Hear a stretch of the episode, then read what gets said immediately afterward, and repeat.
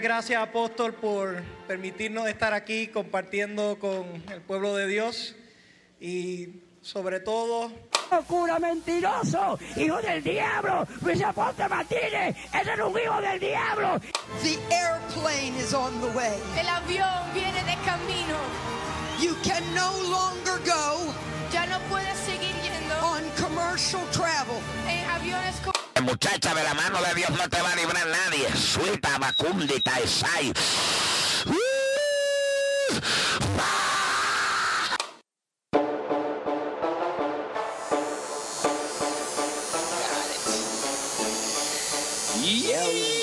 Ay, Dios mío, qué emoción. tarde pero temprano. Tarde pero temprano. Señoras y señores, yo quiero que ustedes sepan que Juan mañana está preparándose para hacer un school shooting donde sea que nosotros estemos. Porque en, en esta llegada de los siervos, ¿verdad? Así como la segunda venida de Cristo, que nosotros somos siervos y creemos en la segunda venida de Cristo, Amén. pues este, esta es la segunda venida de los siervos, pero a Juan se le olvidó que la segunda venida de Cristo va a ser como ladrón en la noche, ¿verdad? Nadie, va a nadie sabe el tiempo, ni el día, ni la hora. entonces, entonces, ahora el tipo tiene un school shooting planificado, Juan, que la que cabrón. ¿Qué es la que papi, cabrón? No, no, no, no voy a dormir por culpa de ustedes, cabrón. Eh, está bien. Pero sabes que, que se joda porque estamos aquí vacilando.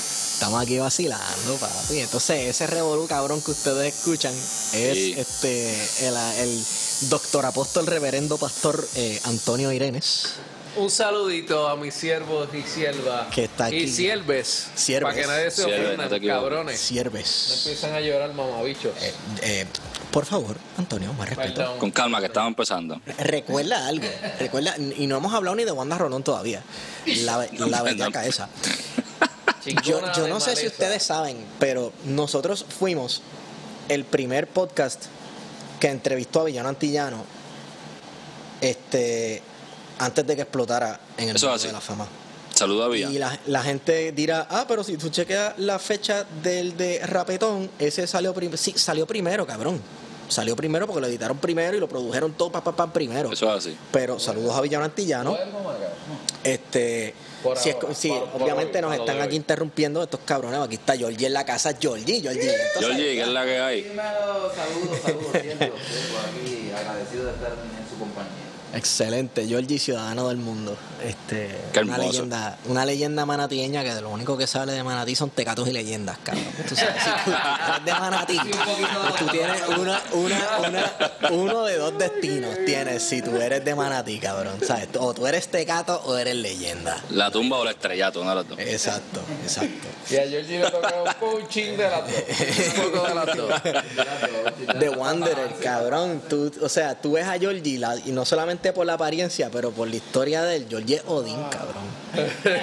Georgie es Odín porque Odín es The Wandering God, ¿verdad? Entonces ha tenido, eh, eh, con los años, eh, Odín toma muchas apariencias, ¿verdad? Pero siempre hay una cuestión eh, eh, que tiene constante, que es su sabiduría y cómo con todo y que le falta un ojo, ve al más allá. Papi, Georgie es Odín, cabrón. Claro, pero qué intro, qué intro más profunda, cabrón. ¿Qué ca- cabrón? Nosotros- eso no que, es que somos un culto ¿Te parece religioso. que es una película de Marvel, cabrón? Hay que darle la bienvenida a Georgie dándole una buena mamá. Una mamada de capota.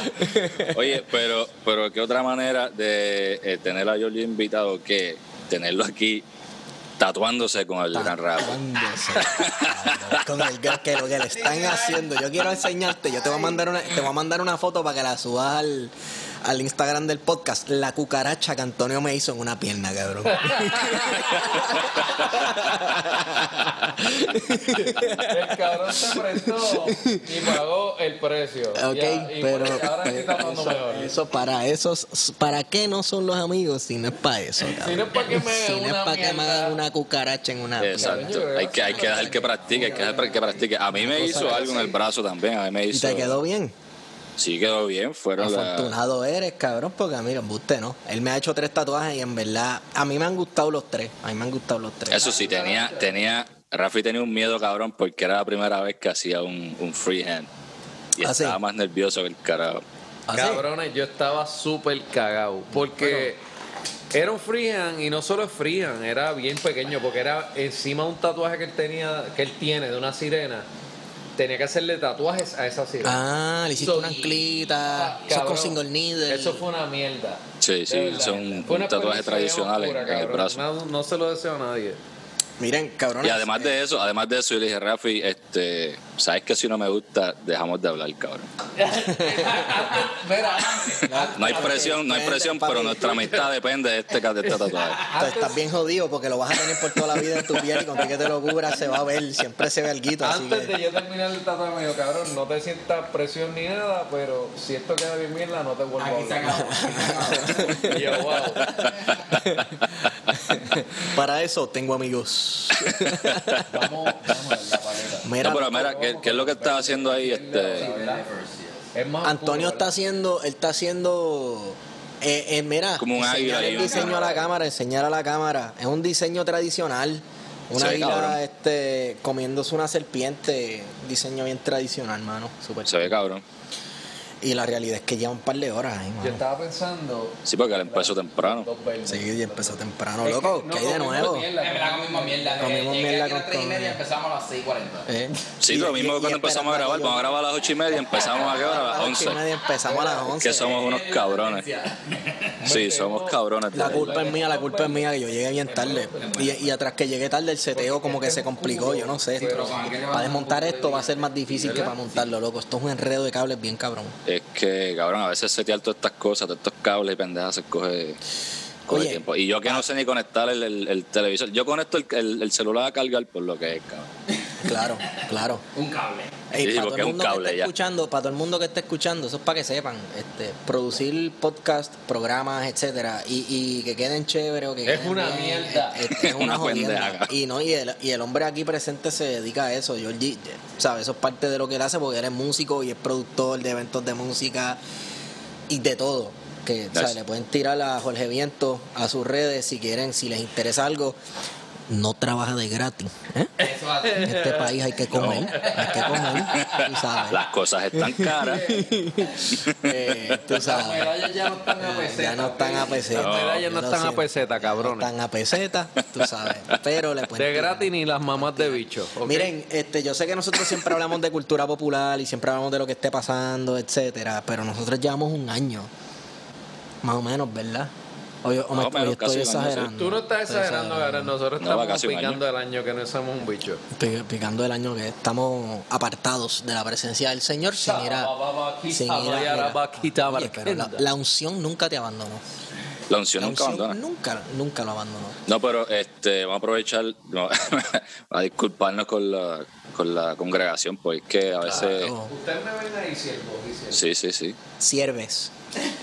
Porque a veces las cosas se complican un poco y los servicios no salen, así que disculpen. ¿Qué sucedió? Pues mira, la vida, La vida sucede. la vida sucedió. Y pues, la vida Ya. sucede. Si no sucediera, pues No hubiera no, vida. no hubiera caramba. Oye, sabiduría. Caramba. No, y, y Rafi, Rafi decidió tatuar. Leí, leí, El mundo se- se- leí Gandhi, leí Gandhi antes de venir para acá. Explosión, papi. Me dicen Salomón. Cabrones, mamabichos. Mira, y que hace tiempo tú querías hacerte un tatuaje así, Giorgio, porque Pues no, mira, este, este tatuaje como tal, él me enseñó el dibujo y yo dije, vamos allá, porque yo realmente los tatuajes con Antonio yo lo que quiero es que siga desarrollando y que le siga metiendo bellaco. Y yo esperé a que él estuviera a un nivel que, que puedo ponerlo en mi piel y, y hay decencia. Y pues nada, en verdad, yo lo que quiero es que siga practicando porque yo creo mucho en él y desde chamaquito lo vi Sí. dedicado a las cosas y como que me gusta apoyar a la gente que le mete de corazón. seguro, seguro. No, y que yo soy, yo, yo soy igual y de verdad que te entiendo, porque yo sé que él tiene un talento cabrón. Y yo le dije a él también lo mismo, le dije, cabrón, practica porque yo quiero que tú me hagas una pieza a mí. Yes, yes. Pues, Y pues nada, Y está practicando. a Ahí mí, está me ha hecho tres, practicando. a mí me ha hecho tres sin practicar. Los- el- más mavillo- el más babilloso fue Esteban, porque Esteban Se tiró adelante. Eh, no, no se tiró adelante solamente, me cogió como 3, 4 meses sin hacer nada. Sí. y, Y él- No, pero, pero papi, eh, Y se tiró de más de, el, ahí, de 3. de los tatuajes que más a mí me gusta que yo tengo es una pantera que él me hizo con, con negro y azul. Unos Ok. tonos de negro y Ah, azul. no, papi, Diablo, loco, una asquerosidad, papi. Una cosa bien demente. A todo el que se quiera tatuar con Antonio, tienen que tirarle a Antonio.tatus. Antonio.tatus. Antonio.tat en Instagram. Antonio.tat en Instagram. A él le preguntan y a él le dicen. No, y lo consiguen. Él está trabajando ahí en, en Tattoo Hospital. Es que estás trabajando, ¿verdad? En San Juan. Sí, exacto. Ahora exacto. mismo estoy haciendo lo que me sale el bicho en casa. Richie Caballo, un saludito. Estoy tatuando en casa. Este, Mira, pero- nosotros que hablamos mucha mierda de cultura pop y de, y de música y esta mierda, les voy a preguntar para que me digan cada uno de ustedes que han estado escuchando últimamente de música. Bueno, el del disco de Bad Bunny no sale supuestamente hoy. ¿Sale hoy? Se supone que salga hoy. Yo no vamos a estoy muy chequear, vamos a pendiente. si sale, vamos a chequear si sale. Porque No estoy muy pendiente como para escucharlo. Mira, yo, yo te, te voy a decir algo. Eh, yo estoy desgastado un poquito con el Bad Bunny Mania. Yo también. Eh, Sí. Ya lo vi hacer lucha libre, ya lo vi montado en un camión y me van a decir ¿Lo hater. viste en narco? En Narcos no lo vi porque yo no veo series como que de narcos así. ¿Le metió? ¿Le quedó No, cabrón? no lo vi, no lo vi. Porque él va a salir en una película de acción con Brad Pitt y una mierda así. Este, pero nada, estoy, estoy un poquito saturado. Ten- Tengo un poquito de desgaste con el conejo. Sí, eso, eso pasa, cabrón. A veces empieza la cosa y, y tiene como ese mystique de que acaban de salir y tiene muchas canciones buenas, pero llega el momento en que, Yo, en que si como que necesitas que mía- cojan un break. La Sí. mía honesta, de verdad, yo, yo estoy un poco cansado ya del conejo. No del conejo, eh, no sé ni cómo decirlo, ¿verdad? Que no suene mal, pero es que, no sé, ni hasta, hasta su música ya está cansando un poco. Bueno, es que Este, también el reggaetón, el trap, cabrón, es como que es mucho lo mismo ¿Tú últimamente. crees que está saturado? Yo creo que sí. ¿Tú crees que está pasándole lo que yo, lo que le comenzó a pasar el reggaetón, que fue lo que abrió paso a que saliera el trap y todo el mundo en Puerto Rico por lo menos, que saliera el trap en Puerto Rico y que la gente le escuchara como algo refrescante, como si fuera nuevo cuando llevaba años en Estados Unidos? Lo que pasa es que aquí estábamos tan sobresaturados de reggaetón Sí. que llegó el trap y como que, ok, vamos a darle un respiro al reggaetón este, y vamos a hacer trap. Y- Sí, porque es que cabrón, la- el problema es que la gente empieza a grabar y cuando tú escuchas las canciones es lo mismo, sí. eh, lo parafrasean un poco diferente, pero en verdad están hablando de la misma mierda. Llega el momento en como que, ok, Sí. ¿quién va a cantarle algo No, diferente? no, solo, no solo liricalmente, sino también musicalmente, eh, si no metes elementos.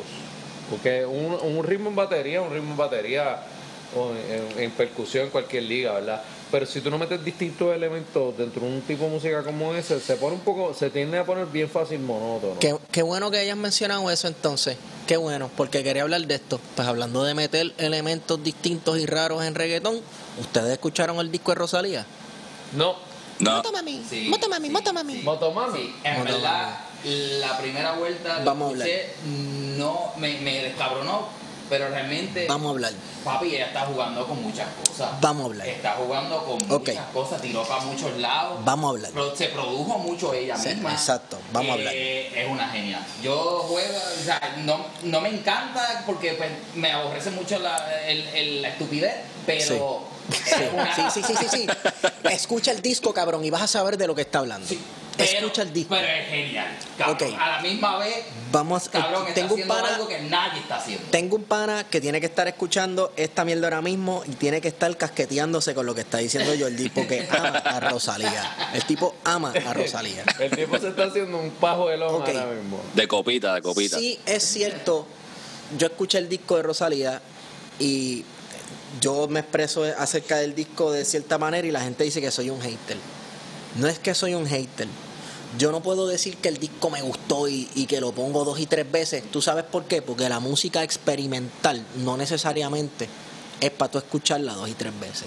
Y es reggaetón así. experimental. Y nadie, cabrón, que yo sepa, ha hecho reggaetón, una No, producción de reggaetón experimental. ya. Entonces, por ese lado, sí, dude, estamos pisando terreno nunca antes pisado, como ir a la luna. Déjame cejar la mierda esta de Telegram que me tiene mal. Tú lo comparas Este- entonces como cuando Little Wayne hizo el CD aquel que es como era como rock, eh, rock que era algo experimental. No, no, Yo no he no. escuchado eso de Little Wayne, ¿Tú pero sabes no por creo qué? que Eso de es Little. Wayne, de Little Wayne. Sí, es viejo. Que, que sacó Lollipop y estas cosas. Que sacó la canción que se llamaba Prom Queen. Sí. que era No, como rock. no, porque es, es más ecléctico. Ok. Lil Wayne, Lil Wayne siempre Para ha los que sido. no conocen esa palabra, Wayne, cabrón, traduce. porque ecléctico, como más rebuscado. Sí, porque te vas muy profundo a veces, cabrón. No, cabrón. Y si yo no entiendo, si yo no entiendo la Siempre palabra, que no conocen ecléctico, Cabrón. podías traducir, Pero- cabrón. si yo no entiendo la palabra, voy a coger como ofensiva, me voy a encojonar. No, cabrón. Yo confío en que las personas que nos escuchan tienen mínimo 1.5 dedos de frente, cabrón. Así que eh, es como, es más rebuscado, no es, no es meramente mezclar. ¿Sabes? No es Bad Bunny haciendo una canción que parece que es de Nirvana, rapeándole encima. No, no, no, no, no, no, no, no. Eh, tú escuchas unas cosas que tú tienes que escuchar las canciones dos o tres veces hay un flamenco que está pero súper pero Ok, una Esteban, que yo, yo- ni entiendo, Esteban, cabrón. te voy siguiendo. Pero So- es minimalista también. Es minimalista, esa es la cosa. producción es bien y el que escucha flamenco, o sea, el flamenco no es mínimo, no es minimalista. no, no. Todas las canciones de flamenco parece que las, las grabaron en un barrio lleno de gente gritando So, yo- y fiestas y los aplausos y movimientos y estas cosas. Y, y entonces, Yo tengo una pregunta. esta mujer, ah, eh, jazz, cabrón, ¿sabes? Mete Deja que Rafa te interrumpa. No, Mete, mete jazz, eh, coge y reduce algo que uno piensa que no se puede reducir, que es lo que estabas hablando, un, un flamenco bien reducido, bien minimalista. Yo entiendo lo que ella quiso hacer, Sí, sí, sí. pero yo no, yo no me sentaría a escuchar ese disco otra vez. Yo sí. Sí, Yo sí por eso mismo, porque como no lo pude captar todo, tengo que darle par de escuchadas para realmente poder captar todo y poder apreciarlo. Y eso me gusta Sí. porque de la primera instancia lo odié. sí.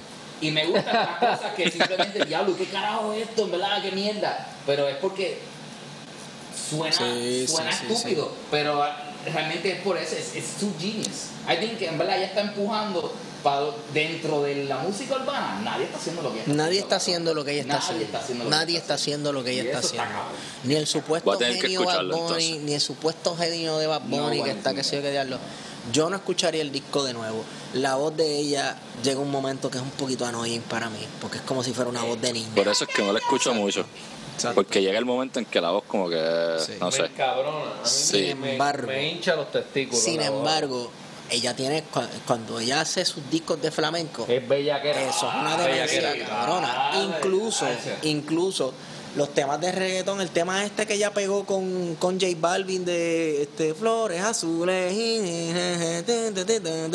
quedó súper cool también, es bien pegajoso y es para divertirse. Hay música que uno la escucha para pasarla bien un ratito y tampoco es como que it's not that deep, tú sabes, let it go. Pero así es el disco también este. It's that whole thing, it's not deep. It's about It's really that- making fun. y la letra, fun. cabrón, la letra Sí. es una mierda, chicken teriyaki, que Ah, cringe, chicken cabrón. Qué cringe, cabrón. Esa canción a mí me da un cringe, hijo de puta. Sin embargo, super cringe, sí. sin embargo, nuevamente te sientas a escuchar el disco, una canción después de otra, y es cierto, cabrón, me, me encabrona escucharlo, pero a la misma vez, pues, pues hay que dársela, porque es una cosa que nadie ha hecho. Y cuando alguien hace algo que ninguna otra persona ha hecho, pues es en, en la música, eso hay que respetarlo, pues es bien difícil. Yo lo compararía con The Room. ¿Tú has visto la película The Room? Sí. Sí, It's sí. a very cringe thing, Sí. pero se convierte en algo cult.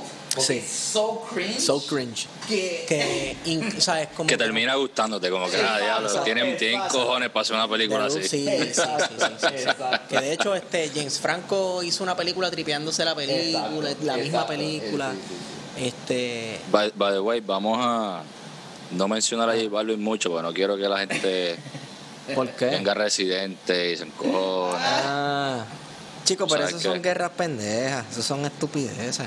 Eso son estupideces. Yo tengo, yo tengo una pregunta que hace rato la tengo y a nadie le importa un bicho. Ajá. No, La respuesta es no. Porque es una palabra que se utiliza mucho, lo escucha mucho, pues dentro del, del arte, lo que sea. y ecléctico. No, ecléctico yo sé lo que es. No jodas. Juan. Sorprendentemente Caramba. es de lo que es caramba. Cara- cabrones, pero cuando usan la palabra esto es minimalista, ¿qué puñeta es eso? Minimalista es cuando tú coges y, y una cosa o un concepto o un objeto La o palabra una obra hasta me de arte. encojona un poco. No, no, no, no, no. Bueno, es- en vez de. y le arrancas los el, el fluff. ¿Verdad? Todo lo que tú consideres Bien que esté de más y lo reduces a algo que con todo y que le quitaste supuestamente todos los elementos que lo ca- caracterizaban, puedes identificar el significado del objeto, lo reduces a su estado más mínimo. No sé si eso es un disparate. No, pero eso hace sentido. Es que sí, es. eso se entiende. Es, sí. Este, por ejemplo, eh, Lo simplificas. Lo, eso. Significa- exacto. Mira, brother, lo que ha estado pasando en las últimas, en la última década con los celulares, que esto ya no tiene teclas. Eh, Exacto. Esta mierda ya no tiene teclas, cabrón. Entonces Steve Jobs lo que hizo fue, papi, nuestro teléfono, con cojones. Y mandar a alguien que lo hiciera, cabrón. y, y mandar a alguien a coger. Primero, tengo y a esta decir, idea, hazme eso. Eh, los teléfonos cada vez van a ser van a tener menos teclas, van a ser más flaquitos y que sí que- y mira, y le quitó aparentemente le quitó todas las características que hacían del teléfono un teléfono. Sin embargo, esto sigue siendo un teléfono, cabrón. Y una mega computadora. Y, y una Exacto. Pero eso es minimalismo, eso es minimalismo. Incluso hay moda Es que lo que- minimalista, lo- arquitectura Lo digo minimalista. porque es que eso es una es una palabra que se está utilizando mucho y creo que a veces hay personas que lo utilizan de la manera incorrecta. Posiblemente. Ah, voy a hacer un Sí. tatuaje minimalista. Ah, bueno. ¿Pero qué puñeta te refieres con eso, realmente? Una, una línea. Una línea. Exacto, pero los cabrones están haciendo un retrato. Son los minimalistas, hijos de puta. Mira, ¿tú sabes lo que es un- sería un buen tatuaje minimalista? Eh, Un bicho. ah, caramba, El outline. maximalista. El outline ¿eh? solamente, sí. Y que la No, vena no, sea más que una, una linecita por el que tú, que tú hagas, o sea, por ejemplo, ah, que tú hagas, digo, esto es bien, bien, tú sabes, que se bien art, pero que tú hagas una sola línea, una, un tatuaje de- o, o un dibujo de una sola línea y que por esa sola línea que tú veas, tú dices, ese diseño es del techo de la capilla Sistina. Ah, eso es duro. Eso es verdad. Verdad. Eso Que se puede. Cabrón, por eso es que yo no voy a Se museos ni nada, porque yo no sé apreciar el arte. Yo no, puedo, tengo, ¿tú yo no tengo esa cómo tú imaginación. aprecias el arte? Yendo a museos sin saber apreciar el arte. Tú comienzas a apreciar el arte. Sí, sí. Mirándolo. Pues puedo llamarme un crítico de arte entonces. Mira, no te lleves un crítico del arte, cabrón. Ese es el peor error. No, no, que si yo puedo llamarme un crítico del arte entonces. Ah, bueno, se- tú eres tu crítico del arte porque eres tú quien observas, aprecias y contemplas el arte. Así que tú eres el crítico del arte. Y, y tú Porque yo no tienes- tengo esa imaginación que tú acabas de decir, de ver una línea no y decirle es la capilla. Y Pero eso es una línea, es- cabrón. Eso es un músculo que uno ejercita y desarrolla. Y, y tal vez no tienes ese, pero tienes otro. Hacho, yo soy un morón, cabrón. No, cabrón, tú eres loco. Tú, Hacho, papi, todo el mundo tiene la capacidad de Yo contemplar, tengo que mear, vengo ahora. de contemplar el No arte. hagas esperar mucho a Jordi, que todo está lo en que el exista, tatuaje. todo lo que exista, todo lo que No, exista. pero estamos Sí, sí, no, yo entiendo. Este, Es que. Y me gusta el arte, cabrón, me gusta. Pero de esa gente que se sienta así a mirar cuadros por 20 minutos, a analizarlo. Yo no, no, no tengo esa. ¿Tú crees? Ese es- attention span. ¿Tú has visto los cuadros del Bosco? De un artista que se llama El Bosco. Sé el nombre, pero no Eso- recuerdo. esos, los cuadros del Bosco, tú los puedes mirar un año, cabrón. ¿Tienes cerveza? Te, me tomaría otra, ¿De las fancy o de las baratas? de las baratas. Define barata. Medalla. Que si quieren sponsorial. Ey, medalla. Ya, no- ya no, ya no son baratas. Ya Por eso digo, no es que ya no hay nada Así ya no barato. son cabrón. baratas, ahora son caras. Oh, oh. Papo, tú sabes cuando yo me di cuenta de verdad que las cosas ya no estaban baratas. Ajá. Cuando la tienda del Dollar uh, Tree ya nada está a dólar, cabrón.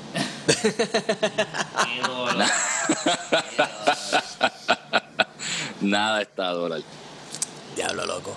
Está cabrón, las cosas están caras. Cuando yo le eché, yo le eché gasolina a la guagua los otros días. Y a mí me gusta echar gasolina cuando está por lo menos en un cuarto, para así no tener que baratarme tanto. Claro. Pero esa vez este, se me pasó. Achí, estaba bastante empty, cabrón. Y le eché gasolina a la guagua y fueron casi 90 pesos. Diablo. Diablo. pues tú lo que guías una troca, cabrón. Sí, una Silverado, cabrón, una, una troca. O sea, Casi 90 pesos. Miracle. Pues loco, este, a mí me encojona esta mierda porque Estados Unidos, ¿verdad? Y a nosotros nos llega el petróleo por Estados Unidos.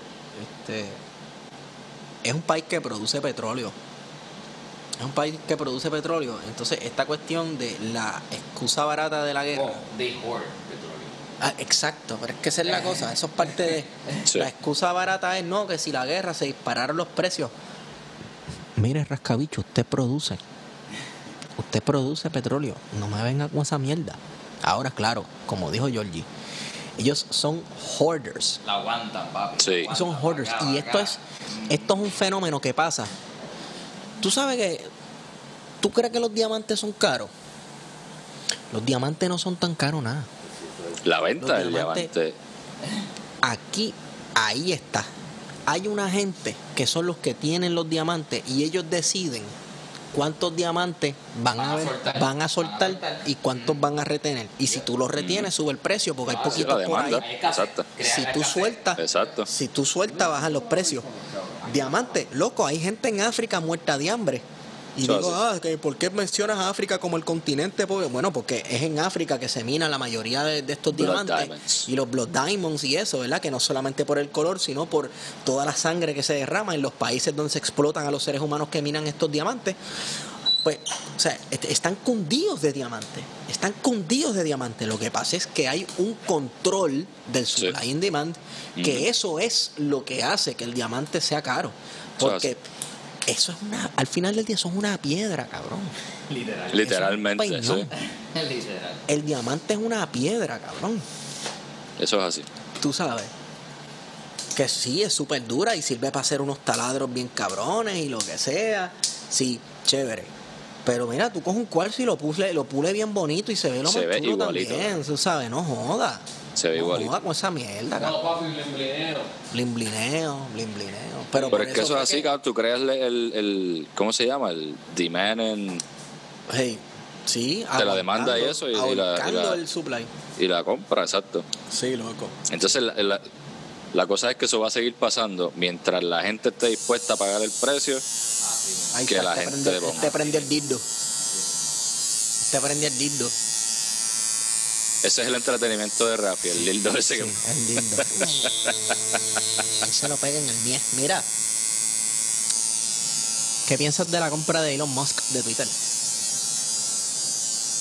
Eh, yo en mi vida, Ajá. en mi vida, había visto una roncaera tan cabrona como la de Elon Musk.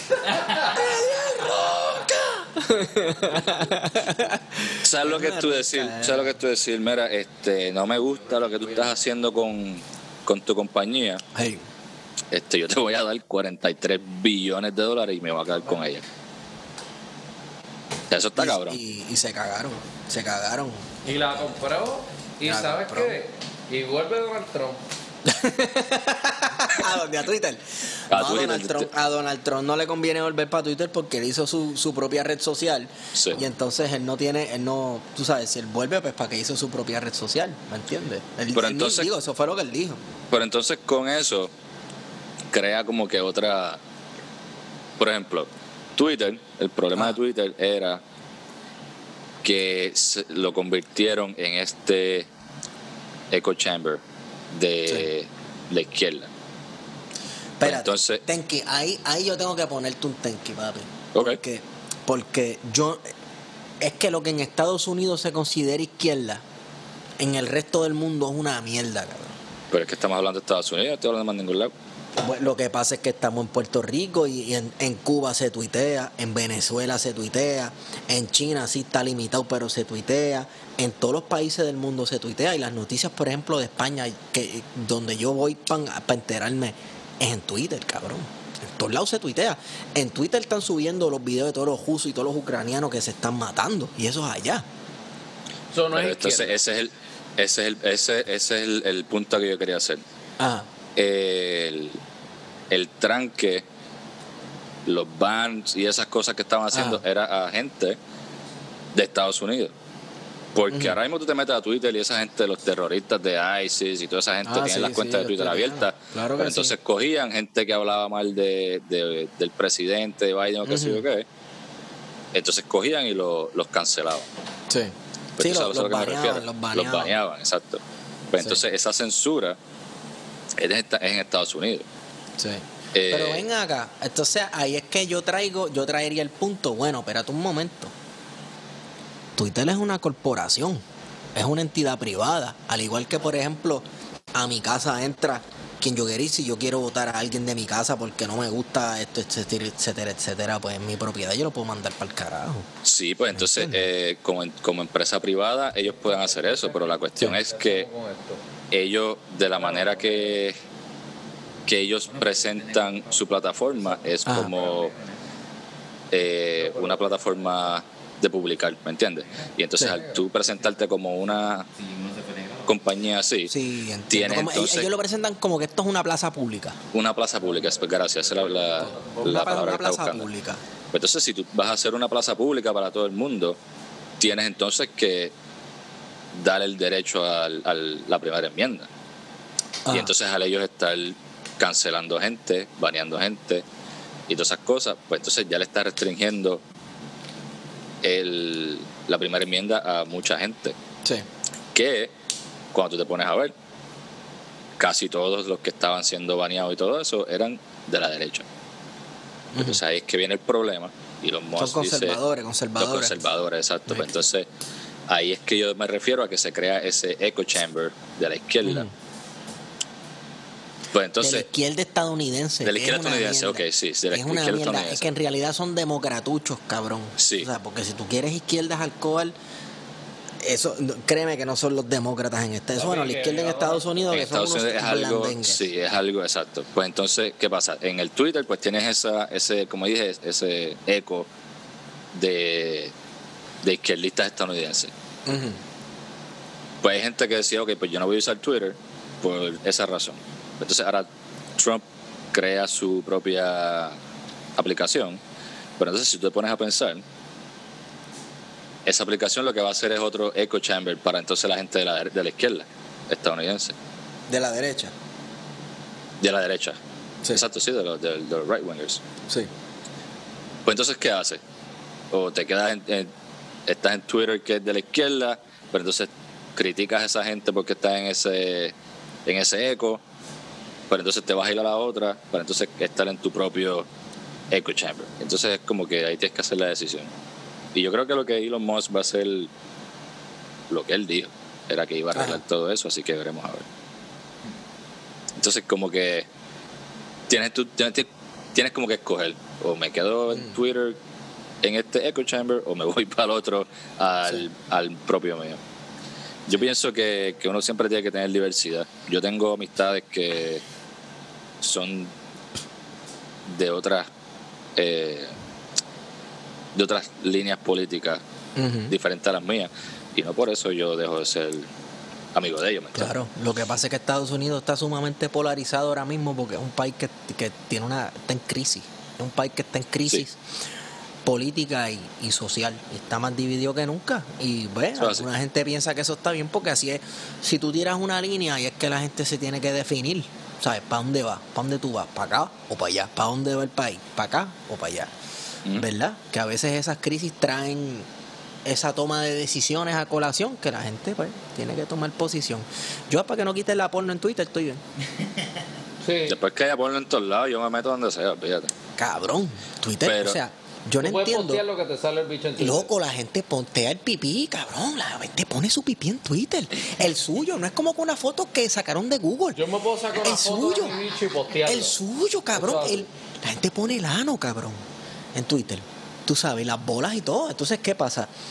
¿Por qué en Twitter no, no tumban esas mierdas, pero en Pero ¿por Instagram? qué lo por van a- ejemplo? Porque a igual. lo que no le gusta es que hable mal del presidente. Tú puedes enseñar todo lo que tú quieras, después que no, después que el bicho la- tuyo no diga algo malo del presidente. Fuck Joe Biden o algo así. Sí. Este, estás bien, no importa. Si estoy diciendo hay terroristas, cabrón, hay gente que mata gente en, en, en, en Twitter. Chicos, pero eso, esos agentes, esos targeting agentes high profile. Por ejemplo, yo tengo una cuenta de Twitter. Cabrón, yo me la paso hablando miel de Biden y de, y de los PNP y, y de cuánta mierda existe, loco. Tú sabes. Sí, pero tú estás acá en Puerto Rico.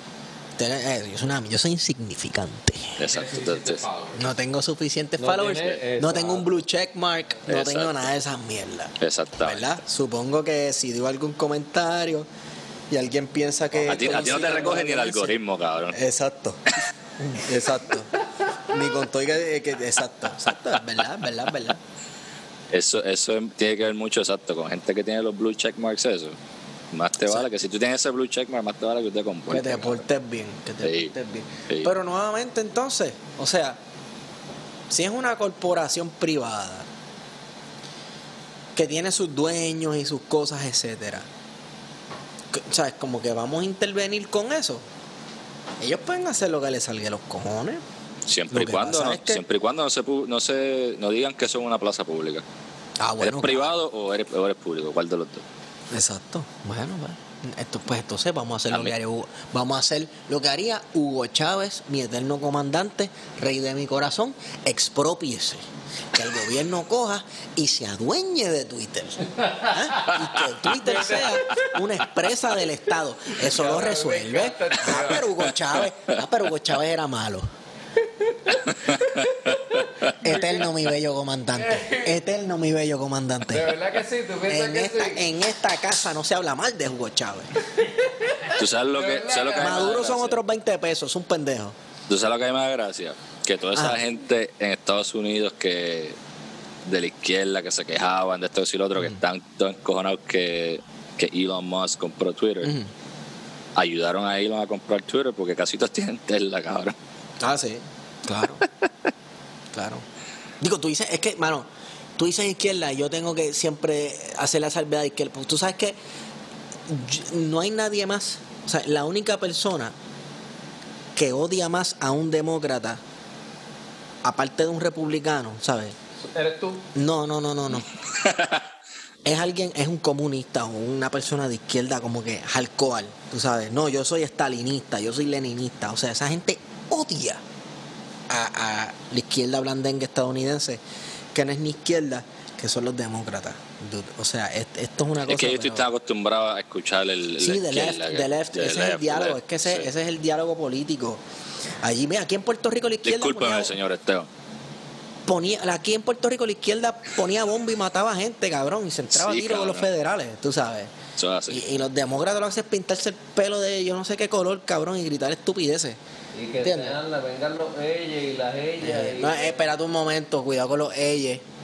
Yo soy del corillo de los eyes. Mm, También, Yo soy no, corillo pero de los Eyes. Yo no estoy en contra de nada de eso. Allá la gente, Es- más- ahora vamos a Corillo, espérate un momento. Espérate un momento. Momento inapropiado del podcast.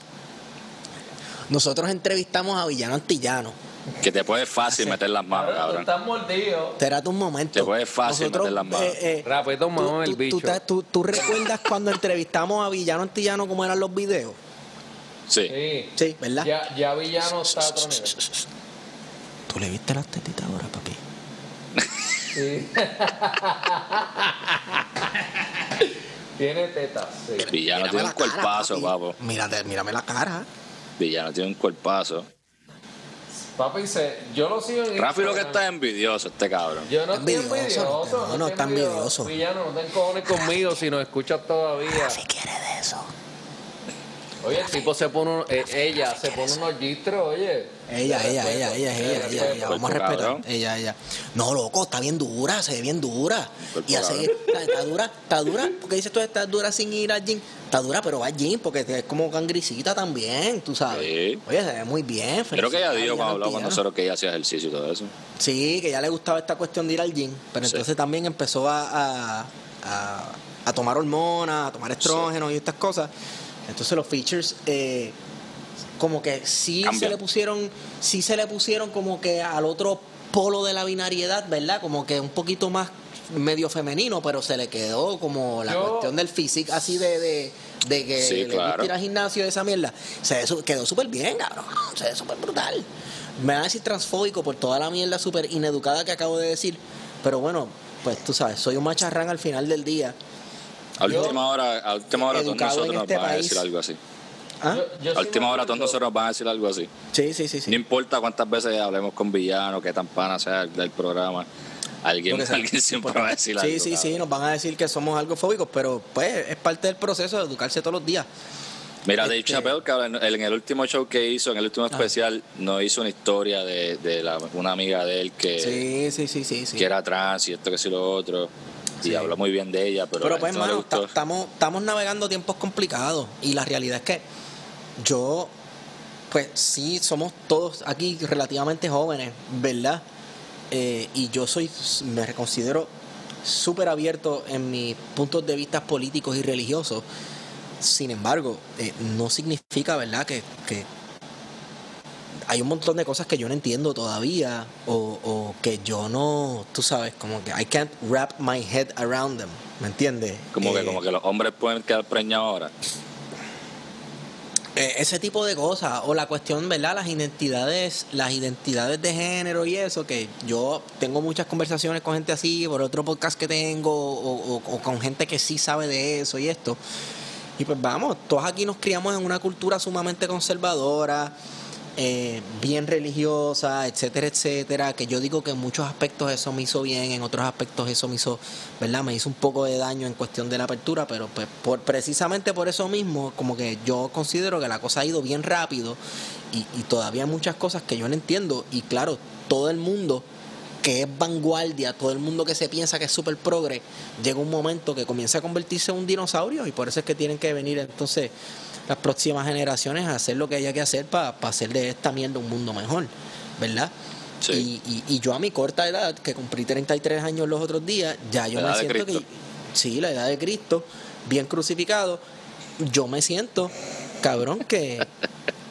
Ya yo me siento dinosaurio, Juan. Ya yo me siento medio dinosaurio. Y 33, eh, 30 años es bien joven. Y Es súper joven, pero hoy en día, a los, rápida, chamaquitos, yo- 30 años es viejo. Exacto, exacto. Yo me siento. Yo, o sea, eh, bien dinosaurio. Yo no sé tú, loco, pero hay un montón de cosas de, de cosas que le gustan a los chamaquitos y eso que yo no entiendo, cabrón. Yo no entiendo. Yo tampoco. Pero así, Bueno, imagino, eh. así imagino que se sentían los pais de nosotros cuando nosotros estábamos creciendo. Correcto. Bueno, piensa también que cuando nosotros teníamos la edad de los chamaquitos estos, de seguro también pensábamos, ah, los 30 años yo los veía súper lejos cuando yo estaba, qué sé yo, en décimo. Yo pensaba que la gente de 30 años era vieja, cabrón. Por eso, eso es lo que está pasando con nosotros ahora. Yo me siento un chamaquito bien cabrón. Yo me siento joven, Sí, pero para el chamaquito de 23, 24 años soy un don. sí. ¿Sabes qué? Váyanse para el carajo todos, cabrones. Sí, mano. Sí, mano. Mámame ese bicho, cabrones, de verdad. Pero nada, ni- pero es que esta es la mierda, esta es la lucha de generaciones de siempre, esto no es nada nuevo. Está la gente pejeándose, ah, que si los millennials esto, que si la generación Z lo otro, y bla, bla, bla. Esto es siempre lo mismo. Siempre viene, hay una generación, viene una después y en muchas cosas honran a sus padres y en otras cosas les faltan el respeto, entre comillas, porque dicen no vamos a hacer estas cosas que están haciendo ustedes.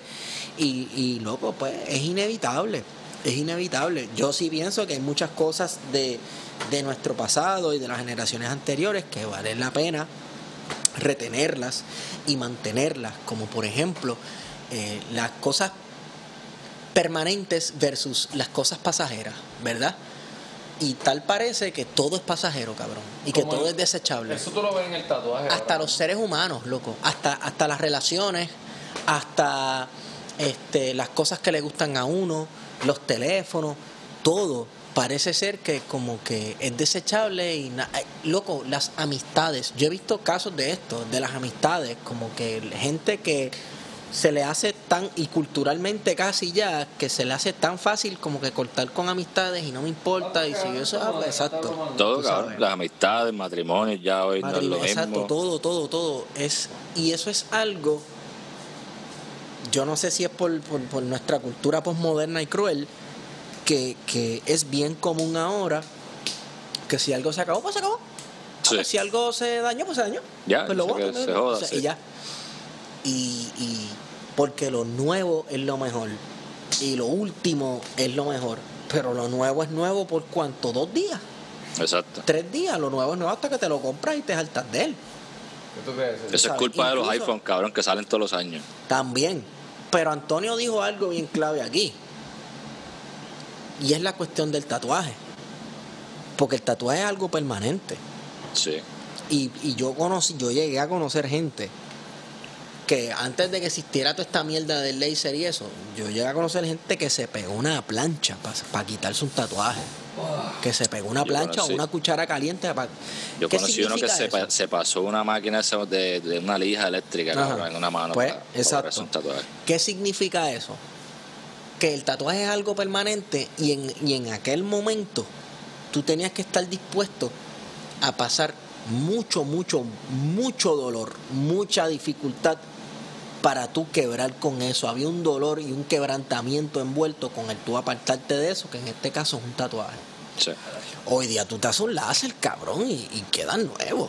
Tú Sí. sabes, hoy día tú, te, o tú haces un tatuaje con una, ay, házmelo con una agujita bien fina para que se vea bien lindo como el tatuajito de Pinterest.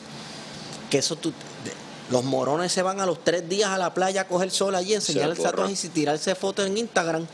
Se meten en agua salada y no solamente se les bojó, que se les convierte en un gargajo verde, cabrón. Sí. Tú sabes, no les dura nada y no les importa porque van y se van y se hacen la misma mierda de nuevo, se le hacen algo encima. Sí. ¿Me entiendes? Sí. Y eso es en un solo ámbito. En el tatuaje. En la música ni hablar, cabrón. Exacto. Tú sabes. Es todo bien desechable. Bien desechable. Demasiado. Es, es como. Pero, pero. ¿por qué? ¿Por qué ustedes piensan que todo está así de, de fácil, de, Pues- de, de- de- de, pues que se joda? Pues porque esta generación de ahora es todo. Le gusta todo rápido. Quiero esto, me gusta esto, lo quiero ahora, no me gustó, me voy a deshacer de él porque puedo conseguir otro rápido, ahora. Sí, es un... Bueno, aquí venimos, ¿verdad? Hablando de izquierdas. Eso es culpa del capitalismo, papi. Eso es todo. Eso es culpa de vivir en una sociedad donde tu valor depende de lo que tú puedas consumir. Y lo que tú consumes es lo último, lo nuevo, lo más rápido, lo más lindo, lo más brilloso, lo más costoso. Y una vez eso que tú tienes, que es lo más costoso, brilloso, lindo, etcétera, deje de ser lo más costoso, brilloso, etcétera, ya deja de servir, ya deja de tener valor. Eso es así. Punto. Pero es que es así, por eso es que la gente compra chancletas negras plain y le pega dos tape verdes y unos ojos para que la gente piense que son Gucci. por eso mismo. Porque tú poder te- engancharte unas Gucci en los pies te valida como persona ante una sociedad que lo que valora es el consumo. Cabrón, eso es una mierda. de Es verdad. una mierda. Eso es una mierda. ¿Tú sabes lo que era que tú sabes lo que se ha perdido también con eso? La cuestión de, por ejemplo, las cosas hechas a mano, el Artesanía, sí. Ahora no, pe- perdóname. Porque ahora artesanía es lo que tú compras en una mesita en un festival, en el festival de la yuca fría. No, cabrón. Ahora, Ahora le es- dicen ahora- a todo artesanal. Ahora te hacen ahora un es frappe y le echan artesanal. una fruta exótica y eres al fucking artesanal. Te hacen un una pizza y le 70 años. En tiran. mis tiempos las cosas eran mejores. Sí, ahora, ahora hoy en día todo es artesanal por querer cobrarte par de pesos Ah, más. bueno, pues las cervezas artesanales, que tú que di- la cerveza dice Cabo Rojo, y cuando tú empiezas a leer las letritas chiquitas, package in Minnesota, y que se ve Exacto. y es como que puñeta, que me cogieron de pendejo. Ah, Sí, ahora le ponen a todo es artesanal para cobrarte par de pesos más. cabrón. Por eso es que ya la palabra artesanal para mí ha perdido mucho ha valor. perdido su valor. Sin embargo, cuando tú ves a la persona recogiendo la semilla del café, Claro. moliendo mo- tostándolo, moliendo el café y haciendo el café, y tú coges y te lo bebes, pues ya, obviamente es diferente. Pero Eso, exacto. eh, somos ya más- mucho más de 6 mil millones de personas en esta en este planeta y no, tú sabes, ya las- obviamente lo artesanal va a coger más valor porque va a ser cada vez menos común. Todo lo que se produzca se tiene que producir a una escala súper gigante para que la gente pues pueda, Sí, incluso lo- los alimentos y eso, ¿verdad? Que la cuestión de los huertos caseros y estas cosas está bien chula, pero hay 6 mil millones de personas en esta tierra, muchas de las cuales viven en ciudades este y no hay no existe el espacio en las ciudades para producir todo este alimento así que hacer, hay que hacer las mega granjas estas con los procesos estos industriales de producir comida que al final del día nos matan y nos dañan. Estamos esperando señoras y señores que caiga el asteroide venga el apocalipsis y nos muramos todos con este panorama fatídico. Cabrón, porque eh, tú estás diciendo algo que parece que al fin lo que estamos viendo es como que no hay, no hay salida, cabrón. Hay salida hay salida hay Claro que la hay, la tiene, cabrón. Tú sabes, en verdad el, el, el ser humano es bien cool, cabrón. El ser humano es una mierda, cabrón. Pero el ser humano es bien cool. También. Sí, es de las dos, es lo peor y lo mejor. El, el ser humano está bien cool, cabrón. Tú sabes, la- la- a mí me da mucha gracia la gente que dice, yo quisiera que los seres humanos fueran más como los animales, porque los animales no deben... Cabrón, No. yo vi un mono coger a un mono bebé y tirarlo de la cima de un árbol para matarlo. Cabrón. Sí, porque cuando los monos, cuando un mono macho viene a apoderarse de un grupo de jevas, él coge y todos los bebés que no sean de él y los mata. Para asegurarse de que sea él que preña a todas las monas y que sea su, su, Cabrón, ¿en su serio? semen, ¿eh? Su semen, el que preña a las monas que estén ahí en ese palo. Que sea su semilla la que esté ahí. Eso, eso he visto. Tiro de leche de un mo- leche en mono. ¿La has probado? Eso no lo venden en. ¿eh? Ah, no. Ah, Está picando yo. no. Los animales pueden ser. Oye, sí, yo quiero poner una- un paréntesis. Ajá. Georgie, ¿cómo va eso? Papi, yo no, estoy, yo no puedo ni reaccionar a lo que usted dice. Es que llevan unas horas, callado. loco. Sí, Y no, pero es que para. señoras y señores, señoras y señores, este es el segundo tatuaje que Georgie se está haciendo hoy. Muy bien. Y el que se ha tatuado sabe, y el que se ha tatuado tatuajes de par de horas sabe, que tatuar cansa psicológicamente. Sí. Él estaba, sí. no, ahorita él estaba chilling porque yo es una persona con una resiliencia súper cabrona, pero, pero al rato, hacho, uno se cansa, uno se cansa, el dolor cansa y uno... De- descríbenos, descríbenos para esta gente que, que está en, en el fence de hacerse Ajá. tatuajes o no, Georgie. De- Describe ahí qué es lo que tú estás. Porque Bueno. nosotros tenemos tatuajes y eso, pero la gente como que, ahora que estamos aquí grabando con alguien que se está tatuando, explícale a la gente lo que tú estás sintiendo ahora mismo. Bueno, yo usualmente, esto es interesante porque en verdad usualmente no me duele. Lo que pasa es que como llevamos tantas horas, hemos parado tantas veces, que ya tengo la piel hinchada, está enconado, lo que se siente como si me estuvieran quemando.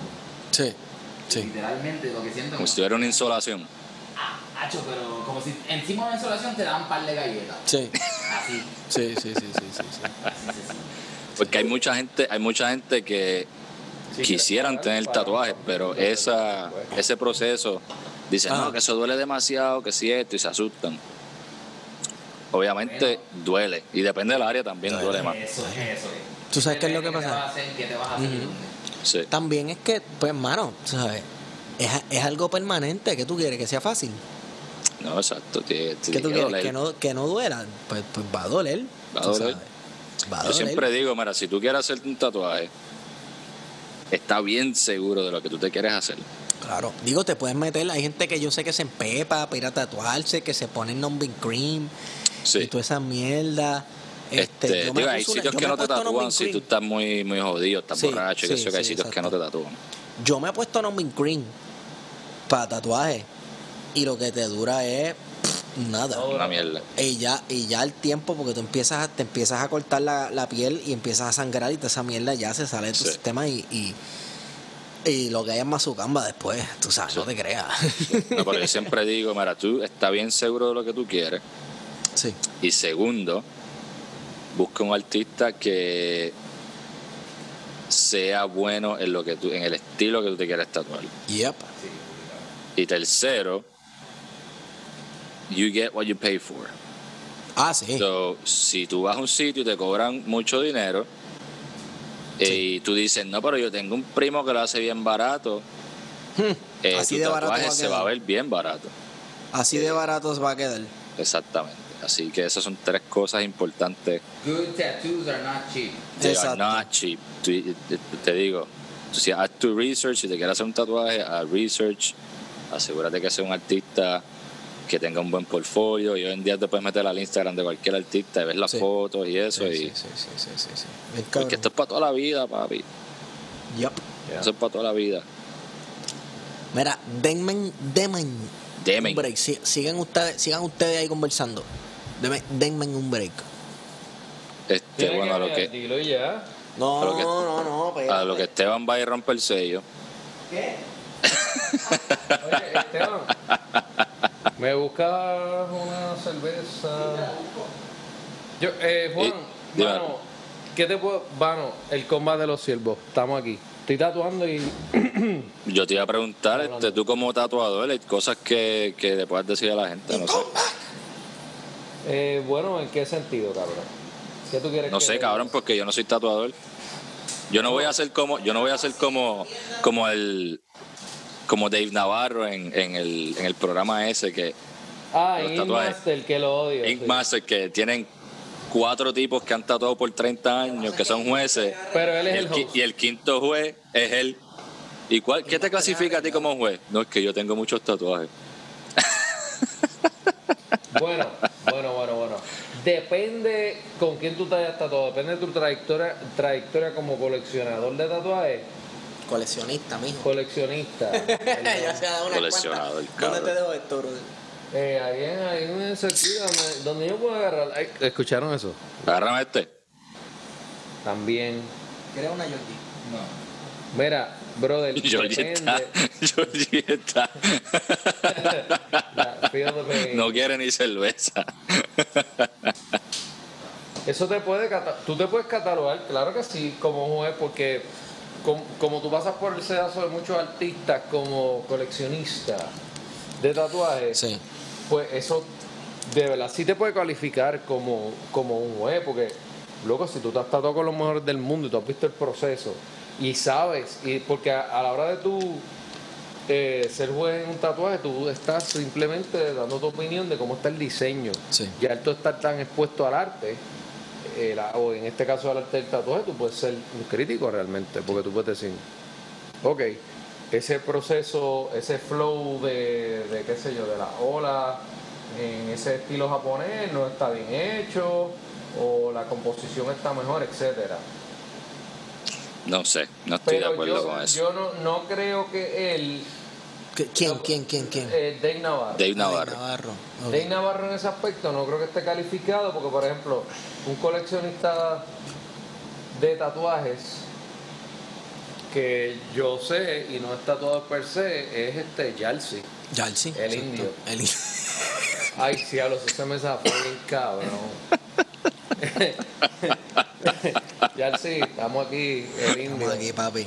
Mira, Este, el indio. Pero mira, Antonio, pero no es por nada. O sea, si tú te expones mucho a algo, como por ejemplo el arte, que yo no hago ni muñequitos de palito, si tú te expones mucho a algo, en realidad tú, tú sabes, puedes ganar conocimiento de eso Claro. y puedes identificar qué está bien hecho y qué no.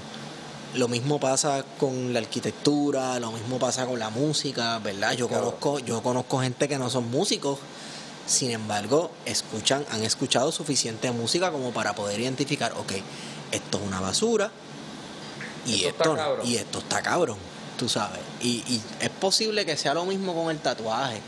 Sin embargo, pues uno está un poquito prejuiciado de que si una persona tiene unos tatuajes bien porquería, pues, pues ¿verdad? como Dave Navarro, que sus tatuajes pues, uno lo ve y no necesariamente son los mejores, Sí. pues, pues cabrón, no sé, como que uno se prejuicia un poquito y dice, ah, este tipo no sabe nada. Lo que, lo que a mí me. Lo, lo que yo no estoy de acuerdo es que. Yo, lo que yo entiendo eso. Si tú estás expuesto a algo, sí puedes tener conocimiento. Pero no creo que por tú tener muchos tatuajes Ajá. puedas ir a una competencia y juzgar técnica. Porque tú no eres el que está Jugar tatuando. técnica no, jugar técnica no. Yo, puedo diría- decir, yo puedo decir, ya lo sí, mira, ese tatuaje quedó cabrón. Pero yo voy a decir, no, la técnica que tú usaste este, no es la mejor. Pues cabrón, tú no tatúas. Estoy de acuerdo, Sí, eh, en sí. ese aspecto estoy de acuerdo contigo. Porque Sí, tú no conoces de la técnica, tú conoces de diseño. O sea, pues entonces estamos hablando de una cuestión de cuándo es que tú estás viendo el tatuaje, cuando lo están elaborando o estás viendo el producto final, ¿verdad? Porque si es una Sí. persona que te está mirando tirar la sombra o hacer esto, etcétera, y te está diciendo, mira, loco, de esa manera no es así, pon la mano así o usa tal este voltaje en la máquina o lo que sea. Pues ahí son otros 20 pesos y eso es técnica, ¿verdad? Y eso es proceso de elaboración de, de- una Pero cuestión. para eso es lo que se prestan estas mierdas de programa, cabrón. de Pero es que lo, el- lo que pasa con los reality shows es que No son reality. eh, o irónicamente no, No te dan, reality. no te dan un panorama real, irónicamente no te dan un panorama real de cómo son las cosas y tampoco te dan el contexto de que lo del tatuaje es una cultura. Es una cultura. Es Georgie, una necesito un break, Georgie. cultura. Yo creo que ya por hoy. No, que no necesito un break, que ya, que ya, por hoy. Ya se acabó por hoy. Coño, bastante hicieron, Es man, y que- es tiraron que- una sombra rato. ahí con cojones. Lo que pasa es que paramos mucho. Paramos demasiado. No está bien porque en verdad el área está enconada. Pero seguimos hablando acá, tú sabes. Seguimos hablando, pégate al mic, pégate al mic. Seguimos hablando. Seguimos hablando, papi. Bueno, ya Georgie está hablando. suficiente Mira, por he hoy. Yo le he hecho par de piezas grandes a Georgie y esta no es la más grande que le he hecho y realmente es que y es lo que lo que dimos. Y la más grande fue la espinilla. No fue. Sí, pero es que el área también. o sea, Georgie se está haciendo el tatuaje en el muslo Si para no los que. hubiéramos parado, Ajá. yo aguanto. Es que hemos, hemos parado con cojones. y Sí.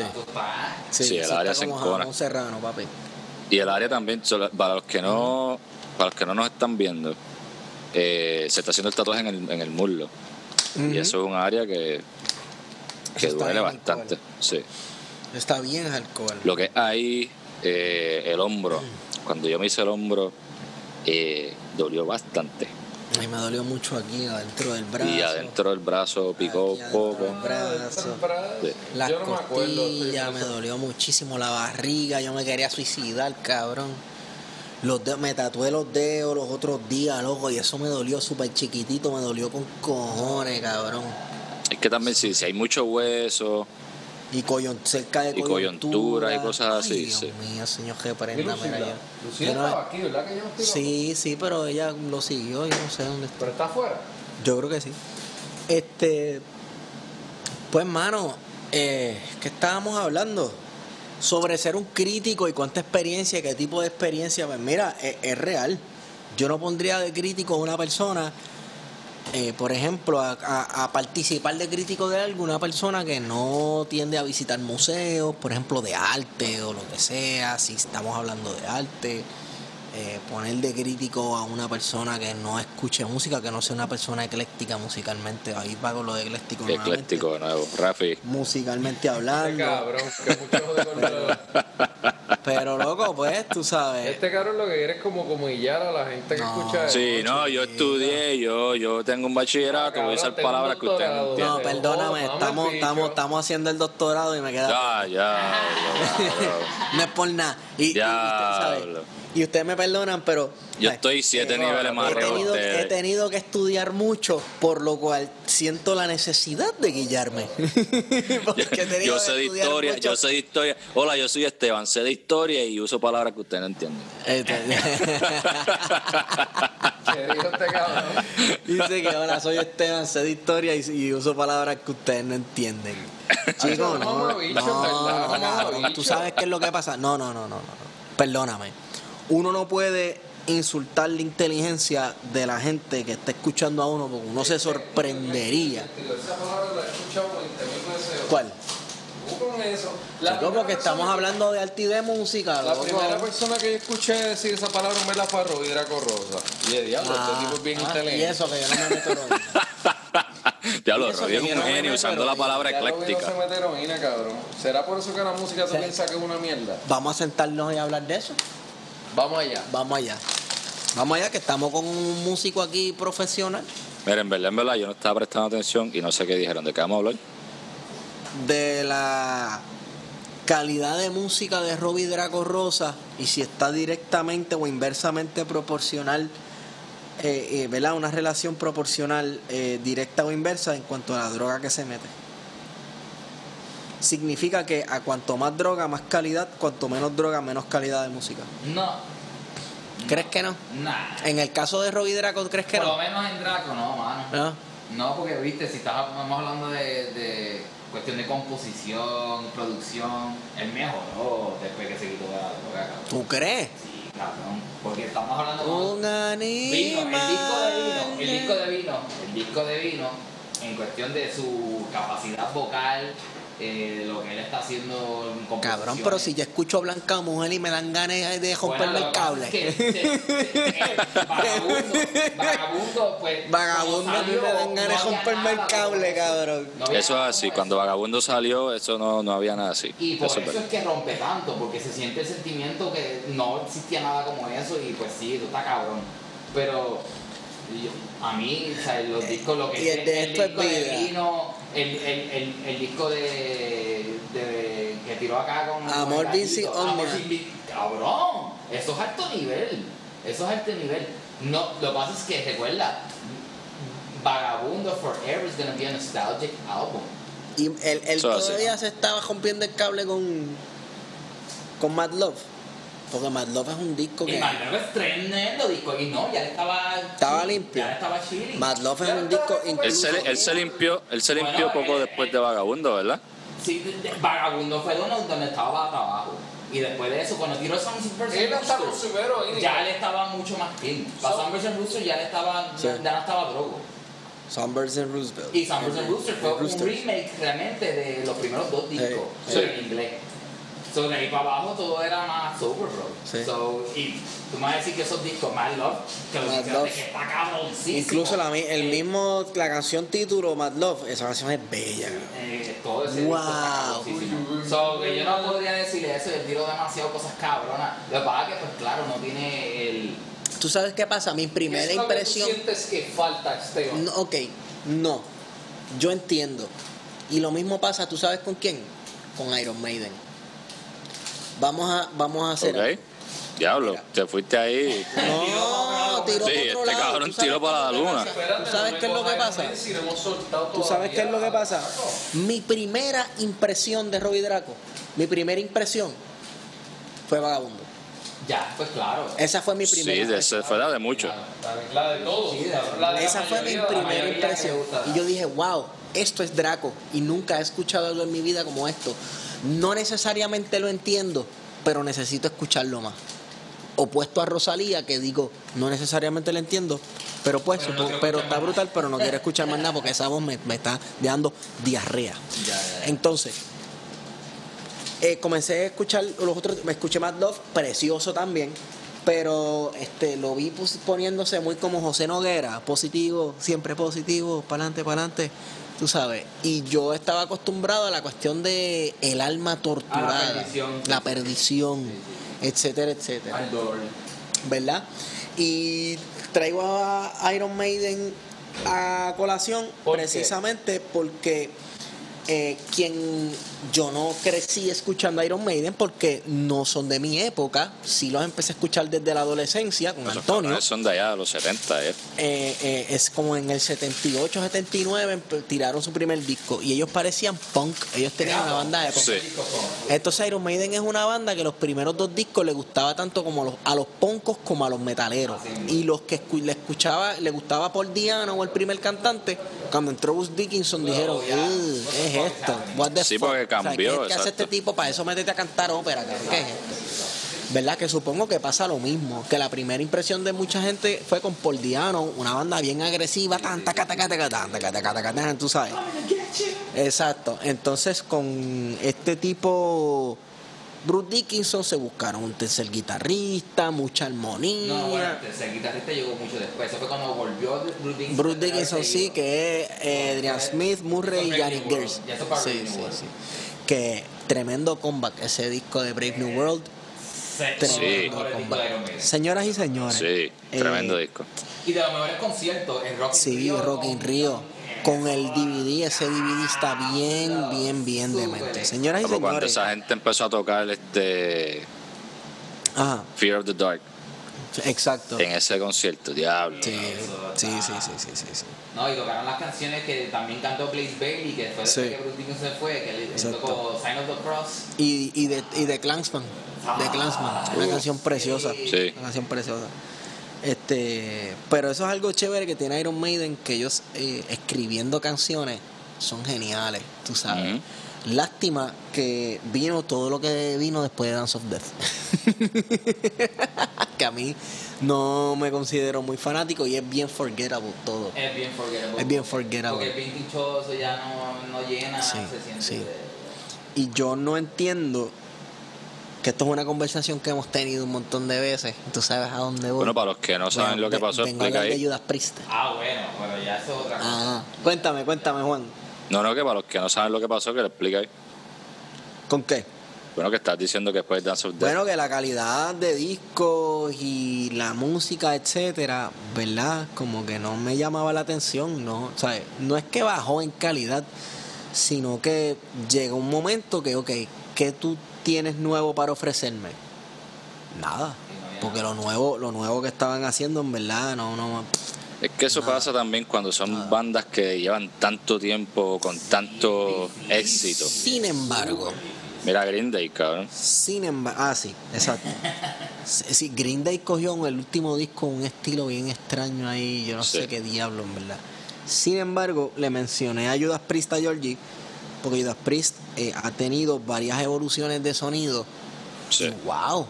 Dude, yo. No, y más, Judas Priest que verdad que empezó antes de realmente de, de que el metal fuera así. Sí, sí, You know, exacto. like, rock and roll. Sí, rock and roll, de exacto. psicodelia, like, you know, Le- El cover de las Strokes of Summer, que eso es rock clásico de los 70. Así. Baladas. así. Yo creo que tiene que ver con el dinamismo de la voz de Rob Halford. Que en una canción te está gritando y, y piensas que vienen vikingos a matarte, y en otra Sí. canción te canta una balada súper bella, y en otra canción te canta la canción más homosexual del mundo, como Turbo Lover, y te la gozas, cabrón. Pero también Es como el- cuando ajá, dime. No, no, dale. No, yo, yo pienso que Judas Priest, ¿verdad? Como que ellos empezaron en un momento que todo el mundo del rock estaba evolucionando Sí, bastante. sí. Y ellos empezaron justo en the end of the hippie area, you know, Sí. que todavía era más rock, pero no, no se estaba poniendo tan pesado, o sea, todavía el metal no existía. Pero ellos se fueron adaptando cada vez que el sonido seguía evolucionando, ellos le metían a la velocidad. Y gracias al dinamismo de Rob Halford, él podía adaptarse y seguir metiéndole pepa a donde iba la dirección con la música. Este. Al, al que. Vamos, para este tiempo, el metal no existía. ¿Ok? Sí. Como tal. Sí existía, por ejemplo, sí había salido, qué sé yo, este. Black Sabbath y esta mierda que son predecessors del metal. Sin embargo, yo quiero que el que esté escuchando vaya y busque una canción de Judas Priest que se llama Dissident Aggressor Tremenda de canción. 19 1977. Y en el 1977 salió la canción más pesada que yo he escuchado en mi fucking vida. cabrón. Dissident Aggressor es una asquerosidad de canción. Dissident Aggressor pesa mil libras, cabrón. Eso es pesadera, pesadera. En, en el 77, que ya, tú sabes, si ya había salido Black Sabbath y era un rock bien movido, etcétera, etcétera, pero esta canción tú la escuchas y automáticamente tú identificas, esto es metal. Eso es metal, sí. Esto, esto es metal. Diablo, Dissident Aggressor de Judas Priest, búsquenla y cáguense la ropa. Este.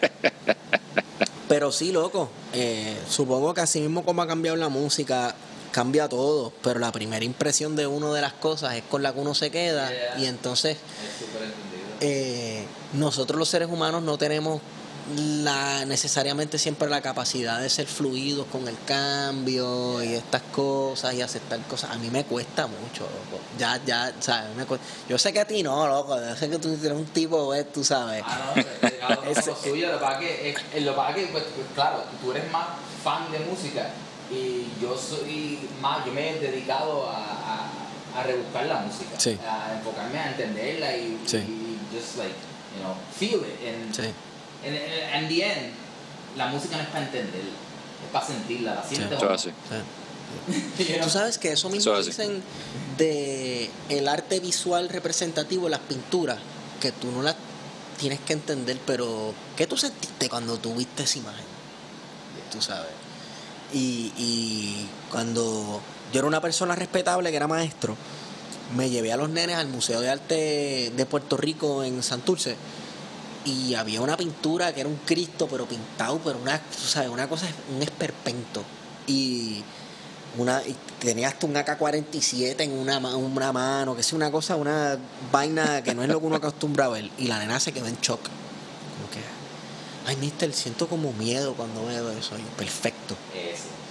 Sentiste verdad y así y yo pues ok pues ya se acabó Apreciaste el arte. eh, pero sí, pero es que tuvo su efecto y siento miedo. Y yo, pues, Ya, ya, tú sabes, súper bien. Antes de decirme eso del diablo, antes de todo, ¿te hizo sentir? Sí, pues ya, pues te jodiste. Te jodiste. Te jodiste. Este, súper cool, mano. ¿Dónde está el Guelestaca? de- Este cabrón de se paró. Se paró y se fue. Y se se fue. fue. se cogió un break. Él se cogió un break. Sí, él dijo, Se esta gente lo tiene, olvídate. ¿Será no? Esta gente tiene esta mierda seteada. Esta gente tiene. Que este Rafi está cabrón. No tan solo hay que esperar con cojones por él. Ah, no, espérate, lo de esperar en parte fue mi culpa. Y tú lo sabes.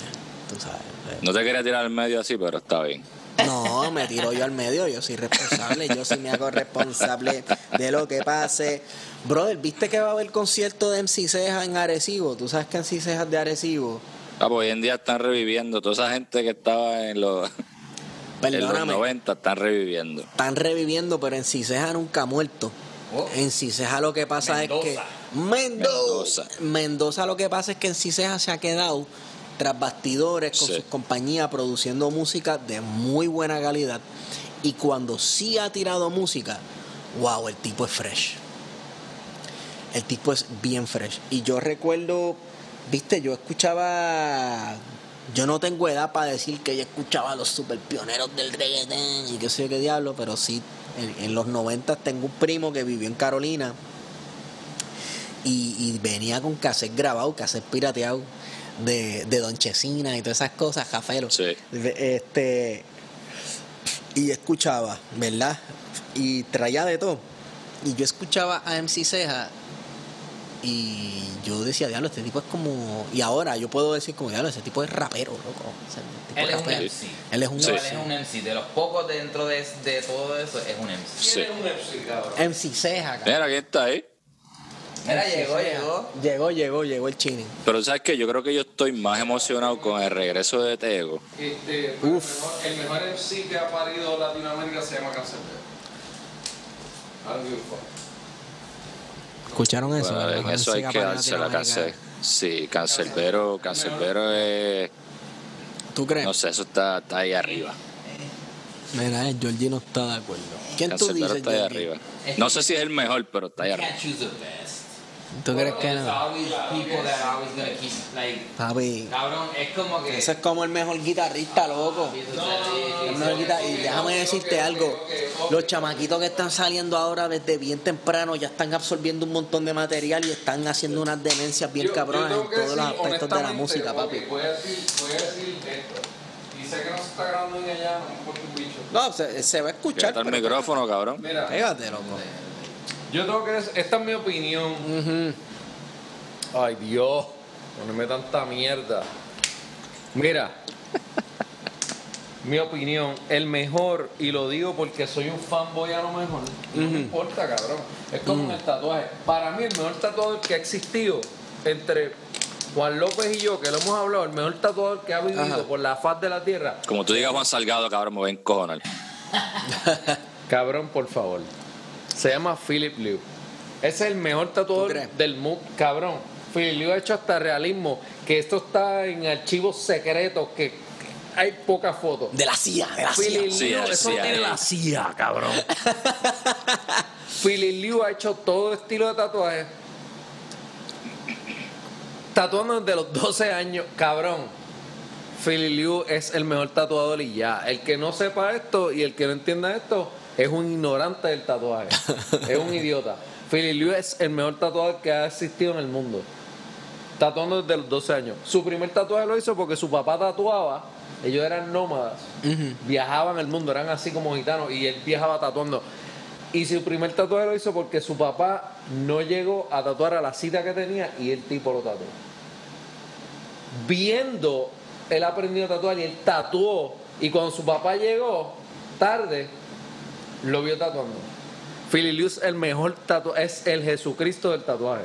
Esa Ya. historia suena inventada, cabrón. Cabrón. ok, ok, ok. Ok, ok. Espérate un momento. Piensa lo que tú quieras. Esto es un bochinche a lo mejor del tatuaje, pero está ahí. Vamos, ok, pregunta entonces. Porque you're gonna have to back that up. El tatuaje. No puede porque lo- la información está no, encerrada en el el- CIA. El tatuaje es un arte que ha existido por miles de años. Sí, eso hace. Hay momias, gente momificada y congelada Tatuadas. en las estepas de Siberia Tatuadas. que tienen tatuajes. Tatuadas. Tienen animales tatuados, figuras Sí. geométricas tatuadas, o sea, que, que se inventó, el que piensa que se inventó tatuar triangulitos y lineecitas es un pendejo, porque hace miles de años están haciendo Eso mierda. ¿Ok?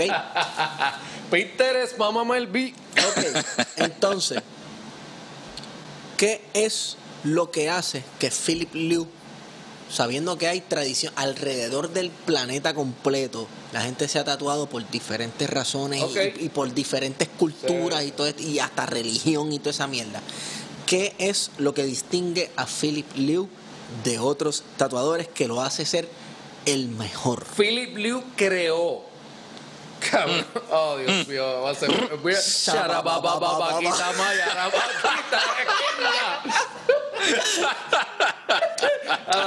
Hablamos en lengua a la Y vez. esto va a estar estamos bueno. La conectados. unción está, Liu. la Aquí está, creó el diseño moderno Ajá. del dragón japonés en el estilo del tatuaje. El diseño que tú ves por ahí, que lo tatúa el mamabicho de 100 y todos estos cabrones.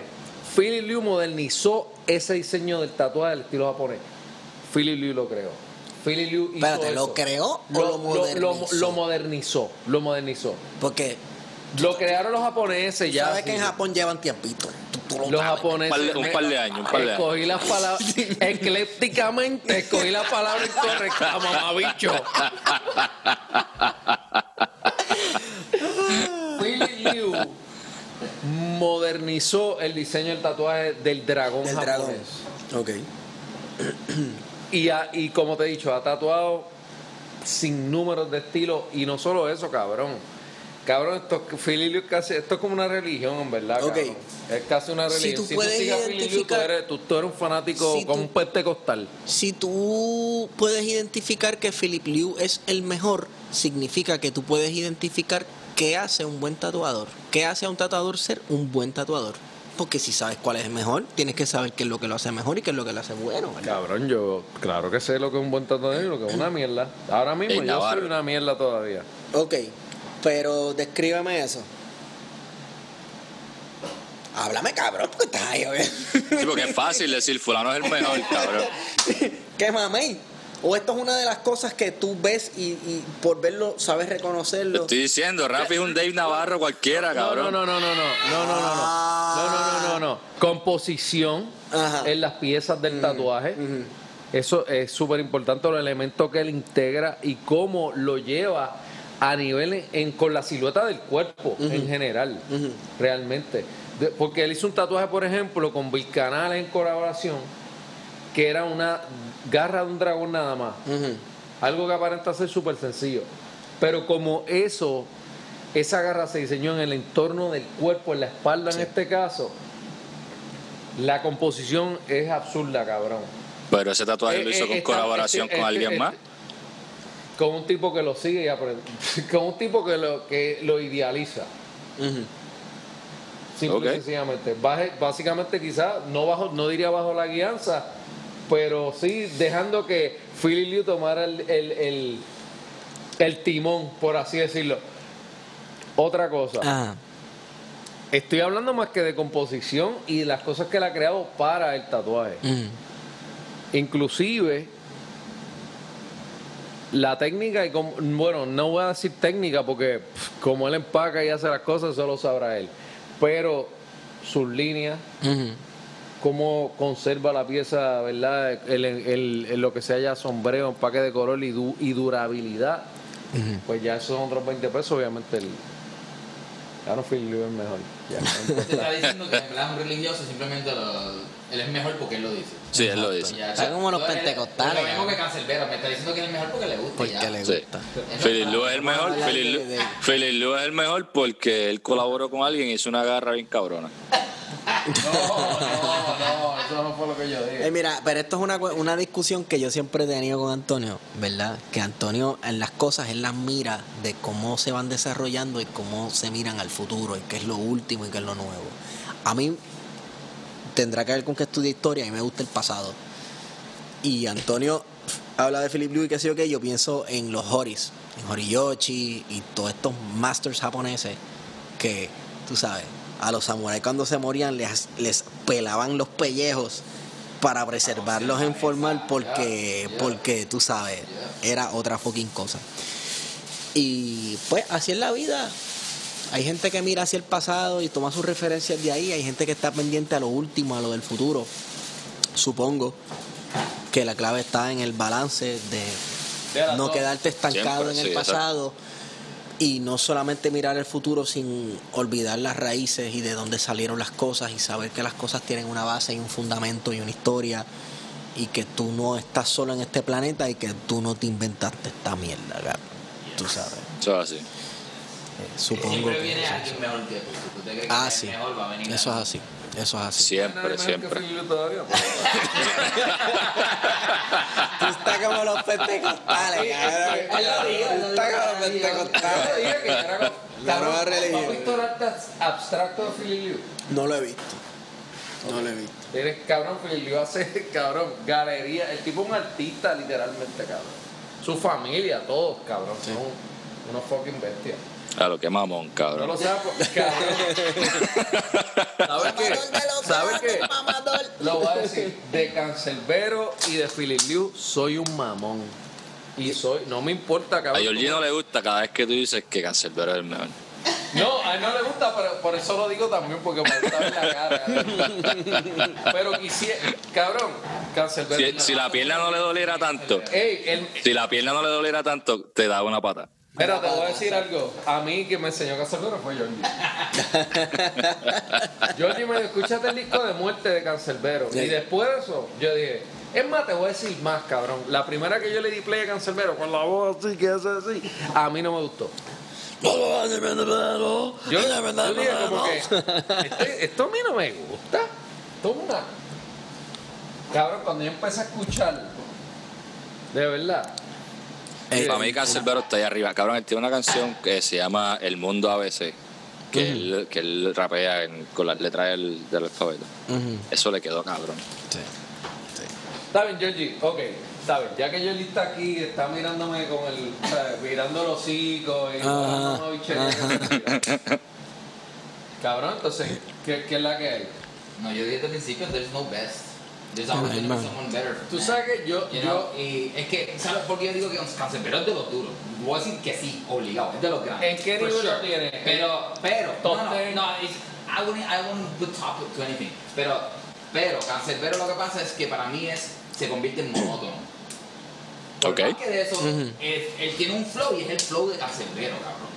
Está cabrón, porque lo que, lo que lo hace cabrón a él de lo que habla, cabrón. Eso es lo que le hace cabrón a él. Eso es lo que está Sí. cabrón. Es storytelling. Pero en cuestión de, de fucking MC, flow, no. Señores, debemos, debemos recordar otra cosa. Ustedes me van a hacer beber más con esta Estamos de hablando de una persona que murió joven. Estamos hablando de una persona que yo apuesto las nalgas a que él no llegó a la cúspide de su talento. sure, estoy de acuerdo. Sí, eso es verdad. Él no llegó a su pico. No. No, para nada. Para nada. No. Así que lo que estamos Estoy en mi pic. Pero eso está más pegado. Pero eso está, estoy en mi pic, cabrón. Estoy en mi pic.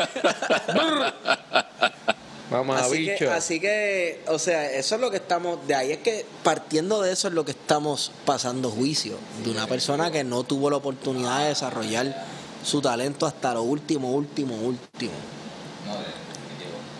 tú sabes. Y eh, por eso es que yo siempre me pregunto, ¿verdad? Que hubiese sido de gente como, qué sé yo, Kurt Cobain si no hubiera muerto eh, Cabrón, a como que murió. Cobain está, eh, ok, está nítido. Hizo, hizo bastante porque entró, entró en un momento de la música, cabrón. Sí, sí, sí, sí, En el cual, o la, sea, la música estaba bien Eh, Fue desgastada. impactante, fue bien impactante porque estaba el glam y toda esa mierda y viene este cabrón con una manga larga y la t-shirt por debajo. Y, y, los, y Pearl Jam también, y Pearl Jam también, tú sabes. No, pero, Y Jimi Hendrix y todo, cabrón. Jimi Hendrix también. sí, o pero sea, eso es otra época, yo te estoy hablando de... de- Bueno, pero estamos hablando de gente que murió sí, joven. hay gente que murió. Pero fíjate, ¿sabes qué?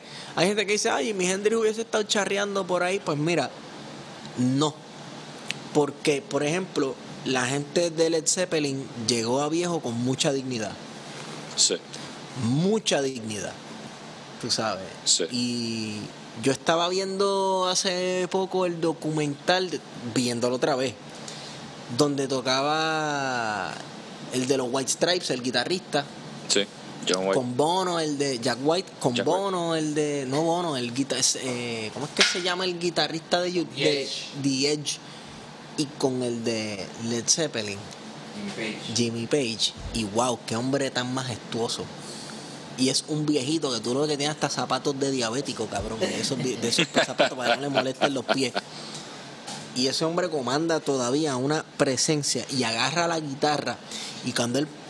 La canción Whole Lot of Love, que él empieza a tocar, que tú no es tan difícil nada. No es tan difícil nada pero él le está tocando de una manera que ella, White, trata y trata y trata y nada. Y es como que no, papi. Cabrón, porque- Te falta vida y te falta droga. Sí, sí, cabrón. Volvimos a hablar, ese- ese- Cabrón, te voy a explicar. Aquí viene lo mismo de nuevo. Ah. Volvemos al mismo tema.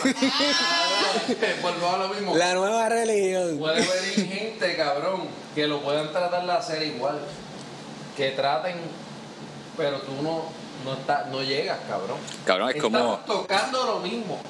Estamos haciendo lo mismo y no va a llegar. Eso es como dice Eminem, you, you might see a guy who talks like me, walks like me, doesn't give a fuck like eh, like me. He might he might be the next best thing, but he's not quite me. Yeah. Que hay un elemento de originalidad que por más que tú trates de imitar o lo que sea, pues esa, esa Es persona como Angus tiene Young, eso, cabrón, el, el de ACDC. Ese cabrón tiene como 90 años y el cabrón sigue por ahí. Sí, y no hay sí, nadie sí, como sí. él, nadie toca los conciertos como él, nadie se Exacto. mueve en la Tiene tarima un como él. dinamismo, tiene un dinamismo bien cabrón. Philip en el tatuaje.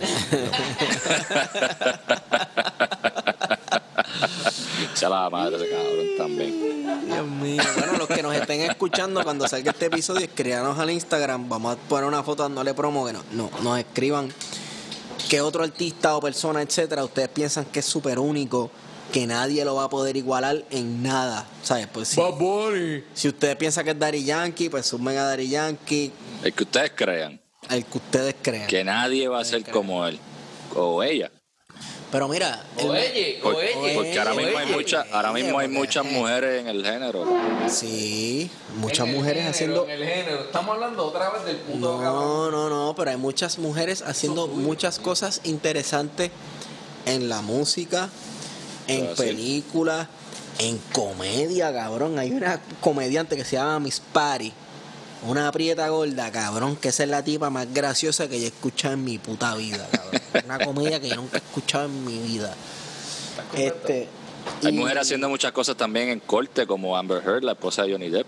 Uy, deja eso, muchacho. No, tarara, Señor reprenda, cabrón. Yo soy una persona, yo me considero. Señor reprenda.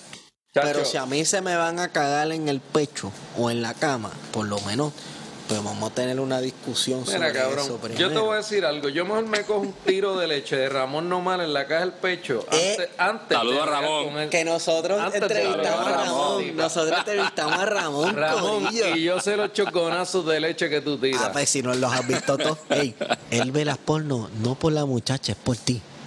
Es fan, el hombre es fan. El hombre se la pasa nada más que fan. comiendo. El hombre se la pasa comiendo piña y viendo videos tuyos. Sí, porque está liqueando. Es que lo pegamos sangrando. Señoras y señores, ¿Ramón lo está que pasa es que Ramón liquea. No, Ramón no liquea, Ramón cabrón. Ramón apaga fuego con esa de esto de bombero. Con la un derrame de esos que hay en el Golfo de México de petróleo Yo blanco, no puedo papá. entender cómo de dos bolas salen tanta leche. El tipo, el tipo lleva entrenando. Él dijo que él entrenaba eso como si fuese cualquier Él otro entrena, músculo. toma papo. suplemento. eh, Eso es. ¿Tú sabes qué Oye, suplemento es yo bueno quiero para- volver a, a- antes de que continúes para decirme cuánta leche puedo tirar. Este, yo cabrón, yo quiero entrevistar a otro actor o actriz porno porque es algo interesante, una profesión bien interesante. Sí. Sí. Sí, sí, sí. Ah, la sí. manera en la que piensan y todo eso Sí. está bien.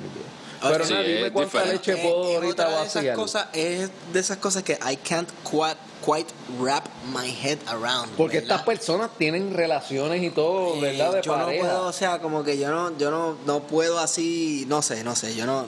Eh, Uno tal vez lo idealiza y lo fantasea, y qué sé yo qué diablo, pero es como que definitivamente esa vida no es para mí.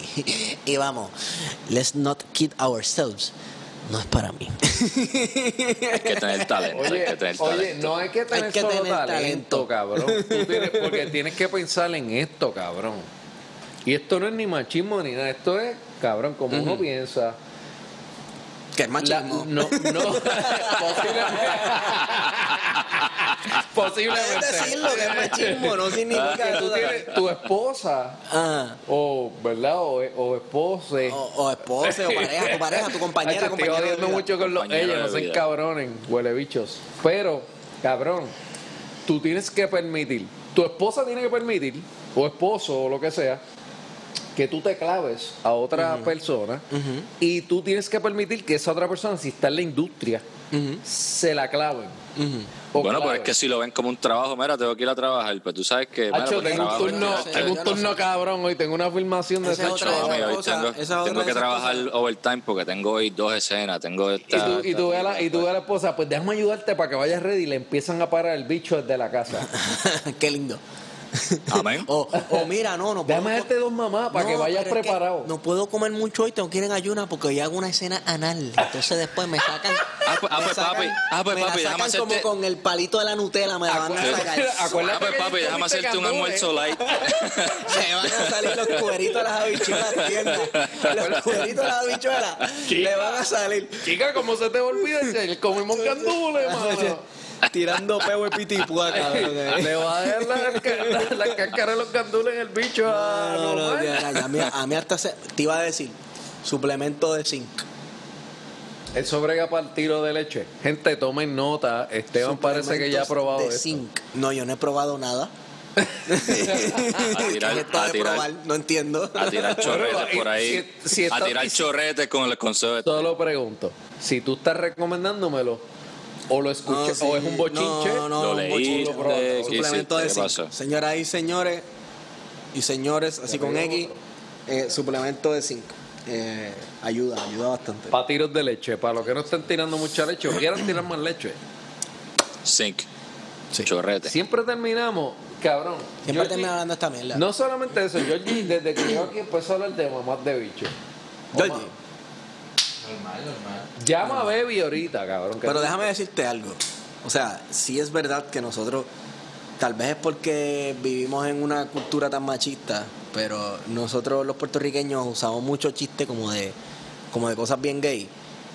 Pues Eso es así. para principalmente, principalmente como para demostrar cariño, cabrón. Sí, sí. Sí. Es verdad. No solamente porque somos latinos y los, ca- los latinos somos cariñosos entre nosotros, etcétera, pero, pero nosotros los hombres puertorriqueños usamos un montón de baterías que Sí. somos súper machistas, cabrón, pero a la misma vez usamos las baterías más grandes con la, con la gente Cercana. cercana o que Sí, más porque a los tú le queremos, "Mira este maricón, cosas así, mano, cosas así. Y los chistes más asquerosos del mundo y todo eso, yo no sé si eso es como para yo no sé, cabrón, yo no sé, yo no sé, pero ay, nosotros somos una sociedad bien contradictoria en cómo tratamos a la gente que nosotros queremos y cómo nos relacionamos con el machismo y cómo se manifiesta y todas esas cosas, ¿me entiendes? No, no sé. Es cabrón. verdad. Pues yo, a- como dije, a Rafi yo le digo maricón a cada rato. Mira, ahora mismo se fue para el baño, le entró lo de mear. Sí.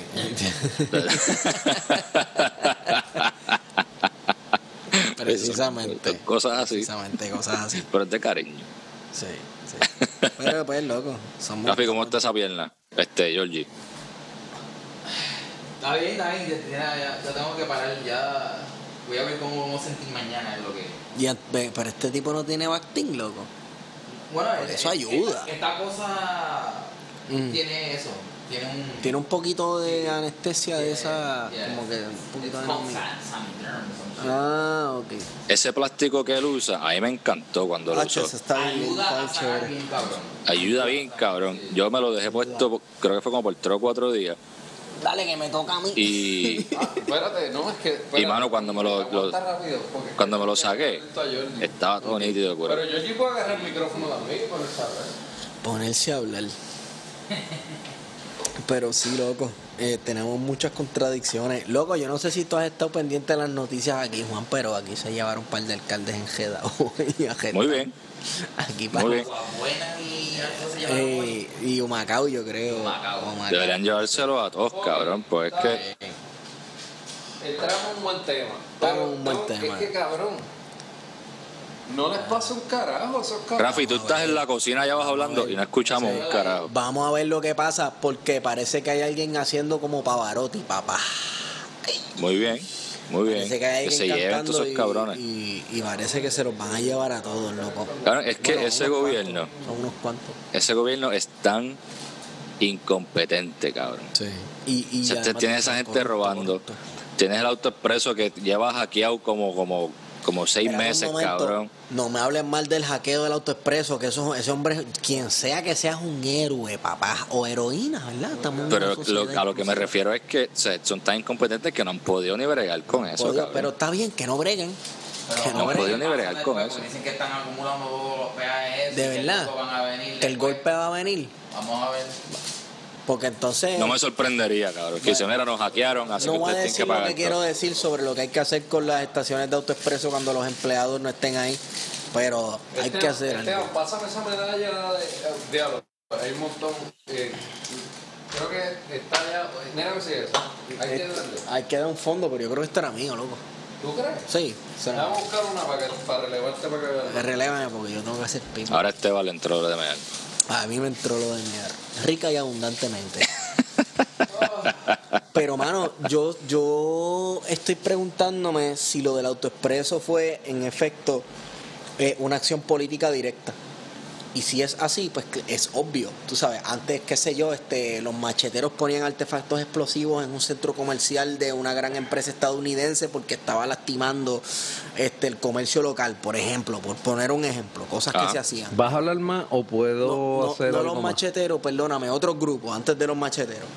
Pero, pero, este, eso ahora pues es un poco más difícil porque todo el mundo tiene cámara, hay de, hay de todos lados. Y, y es obvio que yo creo que las acciones directas de protesta hoy eh, eh, o de golpes al Estado, pues son hacking en Puerto Rico. Es normal que sean hackeos.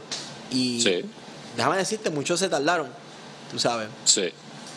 Eh, lo que está chévere es que comiencen a coger en las páginas de los municipios que las cambien. Tú sabes que hay páginas de gobierno en otros países que las hackean y ponen fotos de que si un Photoshop del gobernador es nu o del presidente es nu y qué sé yo qué diablo. Pues, pues el próximo paso es que empiecen a hacer eso aquí con los con, Con los alcaldes. con los alcaldes, con los sites de los de las alcaldías que, que estén pillando por corrupción, por robar y todas esas mierdas, loco. Porque estamos llegando a un punto de ebullición donde todo el mundo ya en este país está súper convencido de que nuestro gobierno definitivamente no está sirviendo para los intereses de la gente que se supone que represente. que eso es parte de lo que se supone la filosofía, ¿verdad? De, de- del gobierno representativo. Mira, yo te elijo porque tú representas mis intereses, así que tú vas allí porque yo no puedo estar allí porque yo tengo cosas que hacer y tengo que trabajar o tengo que criar mis hijos y tú sabes más mejor de administración que yo, así que ve por mí. Pues ya eso se rompió y eso lleva rato que se rompió. Lo que pasa es que ahora la gente, ahora más que nunca, la gente se está dando cuenta de que ese supuesto contrato social que uno hace con el gobierno, con los políticos, con las instituciones, cuyo poder en muchos casos es invisible, Eso es así. Que no es ni, ni existe, Tranquilo, Rubén Berrío. tú sabes. Pues, no es que esto no. No, no, pero es que te voy a Le, decir le le Te está, veo- te le veo, está ¿sabes, saliendo lo, le está saliendo lo de machetero, cabrón. Tú vas a correr como fucking. No, yo no voy a correr como nada, muchacho. Yo no puedo formar parte Te vas a postular, del te vas a postular. Pues suena que te estás no. postulando. Pero ya la gente se está dando cuenta, mano. Cabrón, no. Pues, la eh, gente le le- está dejando de importar Sí, un carajo. Pero no pasa nada. Y eso es el no va a pasar. Yo estoy convencido que este hackeo autoexpreso fue una acción política directa. Yo creo que eso fue alguien que dijo, vamos a dársela a estos cabrones. Vamos a echársela adentro. Es que no hay de otra. Está bien, pero, pero yo tengo que decir en, en cuestión de que, cabrón, lo que no pasa no me refiero a los políticos. Ujú. Acá rato el FBI le llega a la casa a estos cabrones. Cabrón, hace dos meses estoy en Dorado, un chinchorro jangueando en Felipe. ¿Quién está allí? El alcalde Cataño. Ah, sí. Normal. Lo- no lo cogieron los otros. Los Espérate un momento. Lo que pasa es que si a ti te pillan y tú cantas como Pavarotti, estás chilling porque sabes que los añitos te los bajaron. Y toda esta gente que se fue hoy, que se fueron la semana pasada, los otros días, es porque ese cabrón ha estado cantando. Lo y han sé. estado cayendo como dominó. Está bien, Así pero que él está entonces. chilling. Pero cabrón, es como un ciclo de nunca acabar. Es el ciclo de nunca acabarse. ¿Por qué? Porque entonces ahí entra la impunidad. Así a mí me pillan, yo choteo y hago menos años. ¿Verdad? Ahora bien, Bueno, lo que hay que hacer es que, que la, lo que hay que hacer es lo que está sugiriendo una legisladora, que yo no soy partidario de ella, que es de Proyecto Dignidad, el partido de los pentecostales, la muchacha se llama Joan Rodríguez Bebe, una mujer preciosa, carismática, que salió electa porque es bien inteligente, en verdad que es bien inteligente, pero una tipa sumamente conservadora y cristiana. Sin embargo, ella presenta un proyecto de ley que, que dice que todo el que pillen por corrupción y por robar tiene que restituir el dinero. Porque aquí te meten preso por votar 15 millones en el departamento de la puñeta, yo no sé dónde. Pero tú no tienes que pagar lo que tú Los te chavos. robaste, Exactamente. Eso es así. ¿verdad? Entonces ella puso, ella está tratando de presentar un proyecto para que cuando te pillen, dice aquí que te robaste tanto, dámelos. Ah, cabrón, eso estaría bellaco. Y entonces las repercusiones no es solamente eso de que dámelos, los tengo o no los tengo. Si tú no los tienes, ¿quién los tiene? Ah, pues Eh. eso se reparte entre fulano, mengano, el otro. Papi, hay Eso canto. está cabrón. Ah, ah, Muy I bien. concur. Yo estoy de acuerdo Muy con bien. Eso está cabrón. Eh, la tipa está al garete en otros asuntos. Eso está más cabrón que Liu. Sin embargo, sin embargo, este, yo me parece que es una buena idea para acabar con la impunidad porque es que los pillan y pueden hacer los años que quieran presos, pero cabrón, los sueltan y hasta les buscan trabajo de analista político, les buscan trabajo hablando en radio, en televisión, ahí está, se jodió el micrófono.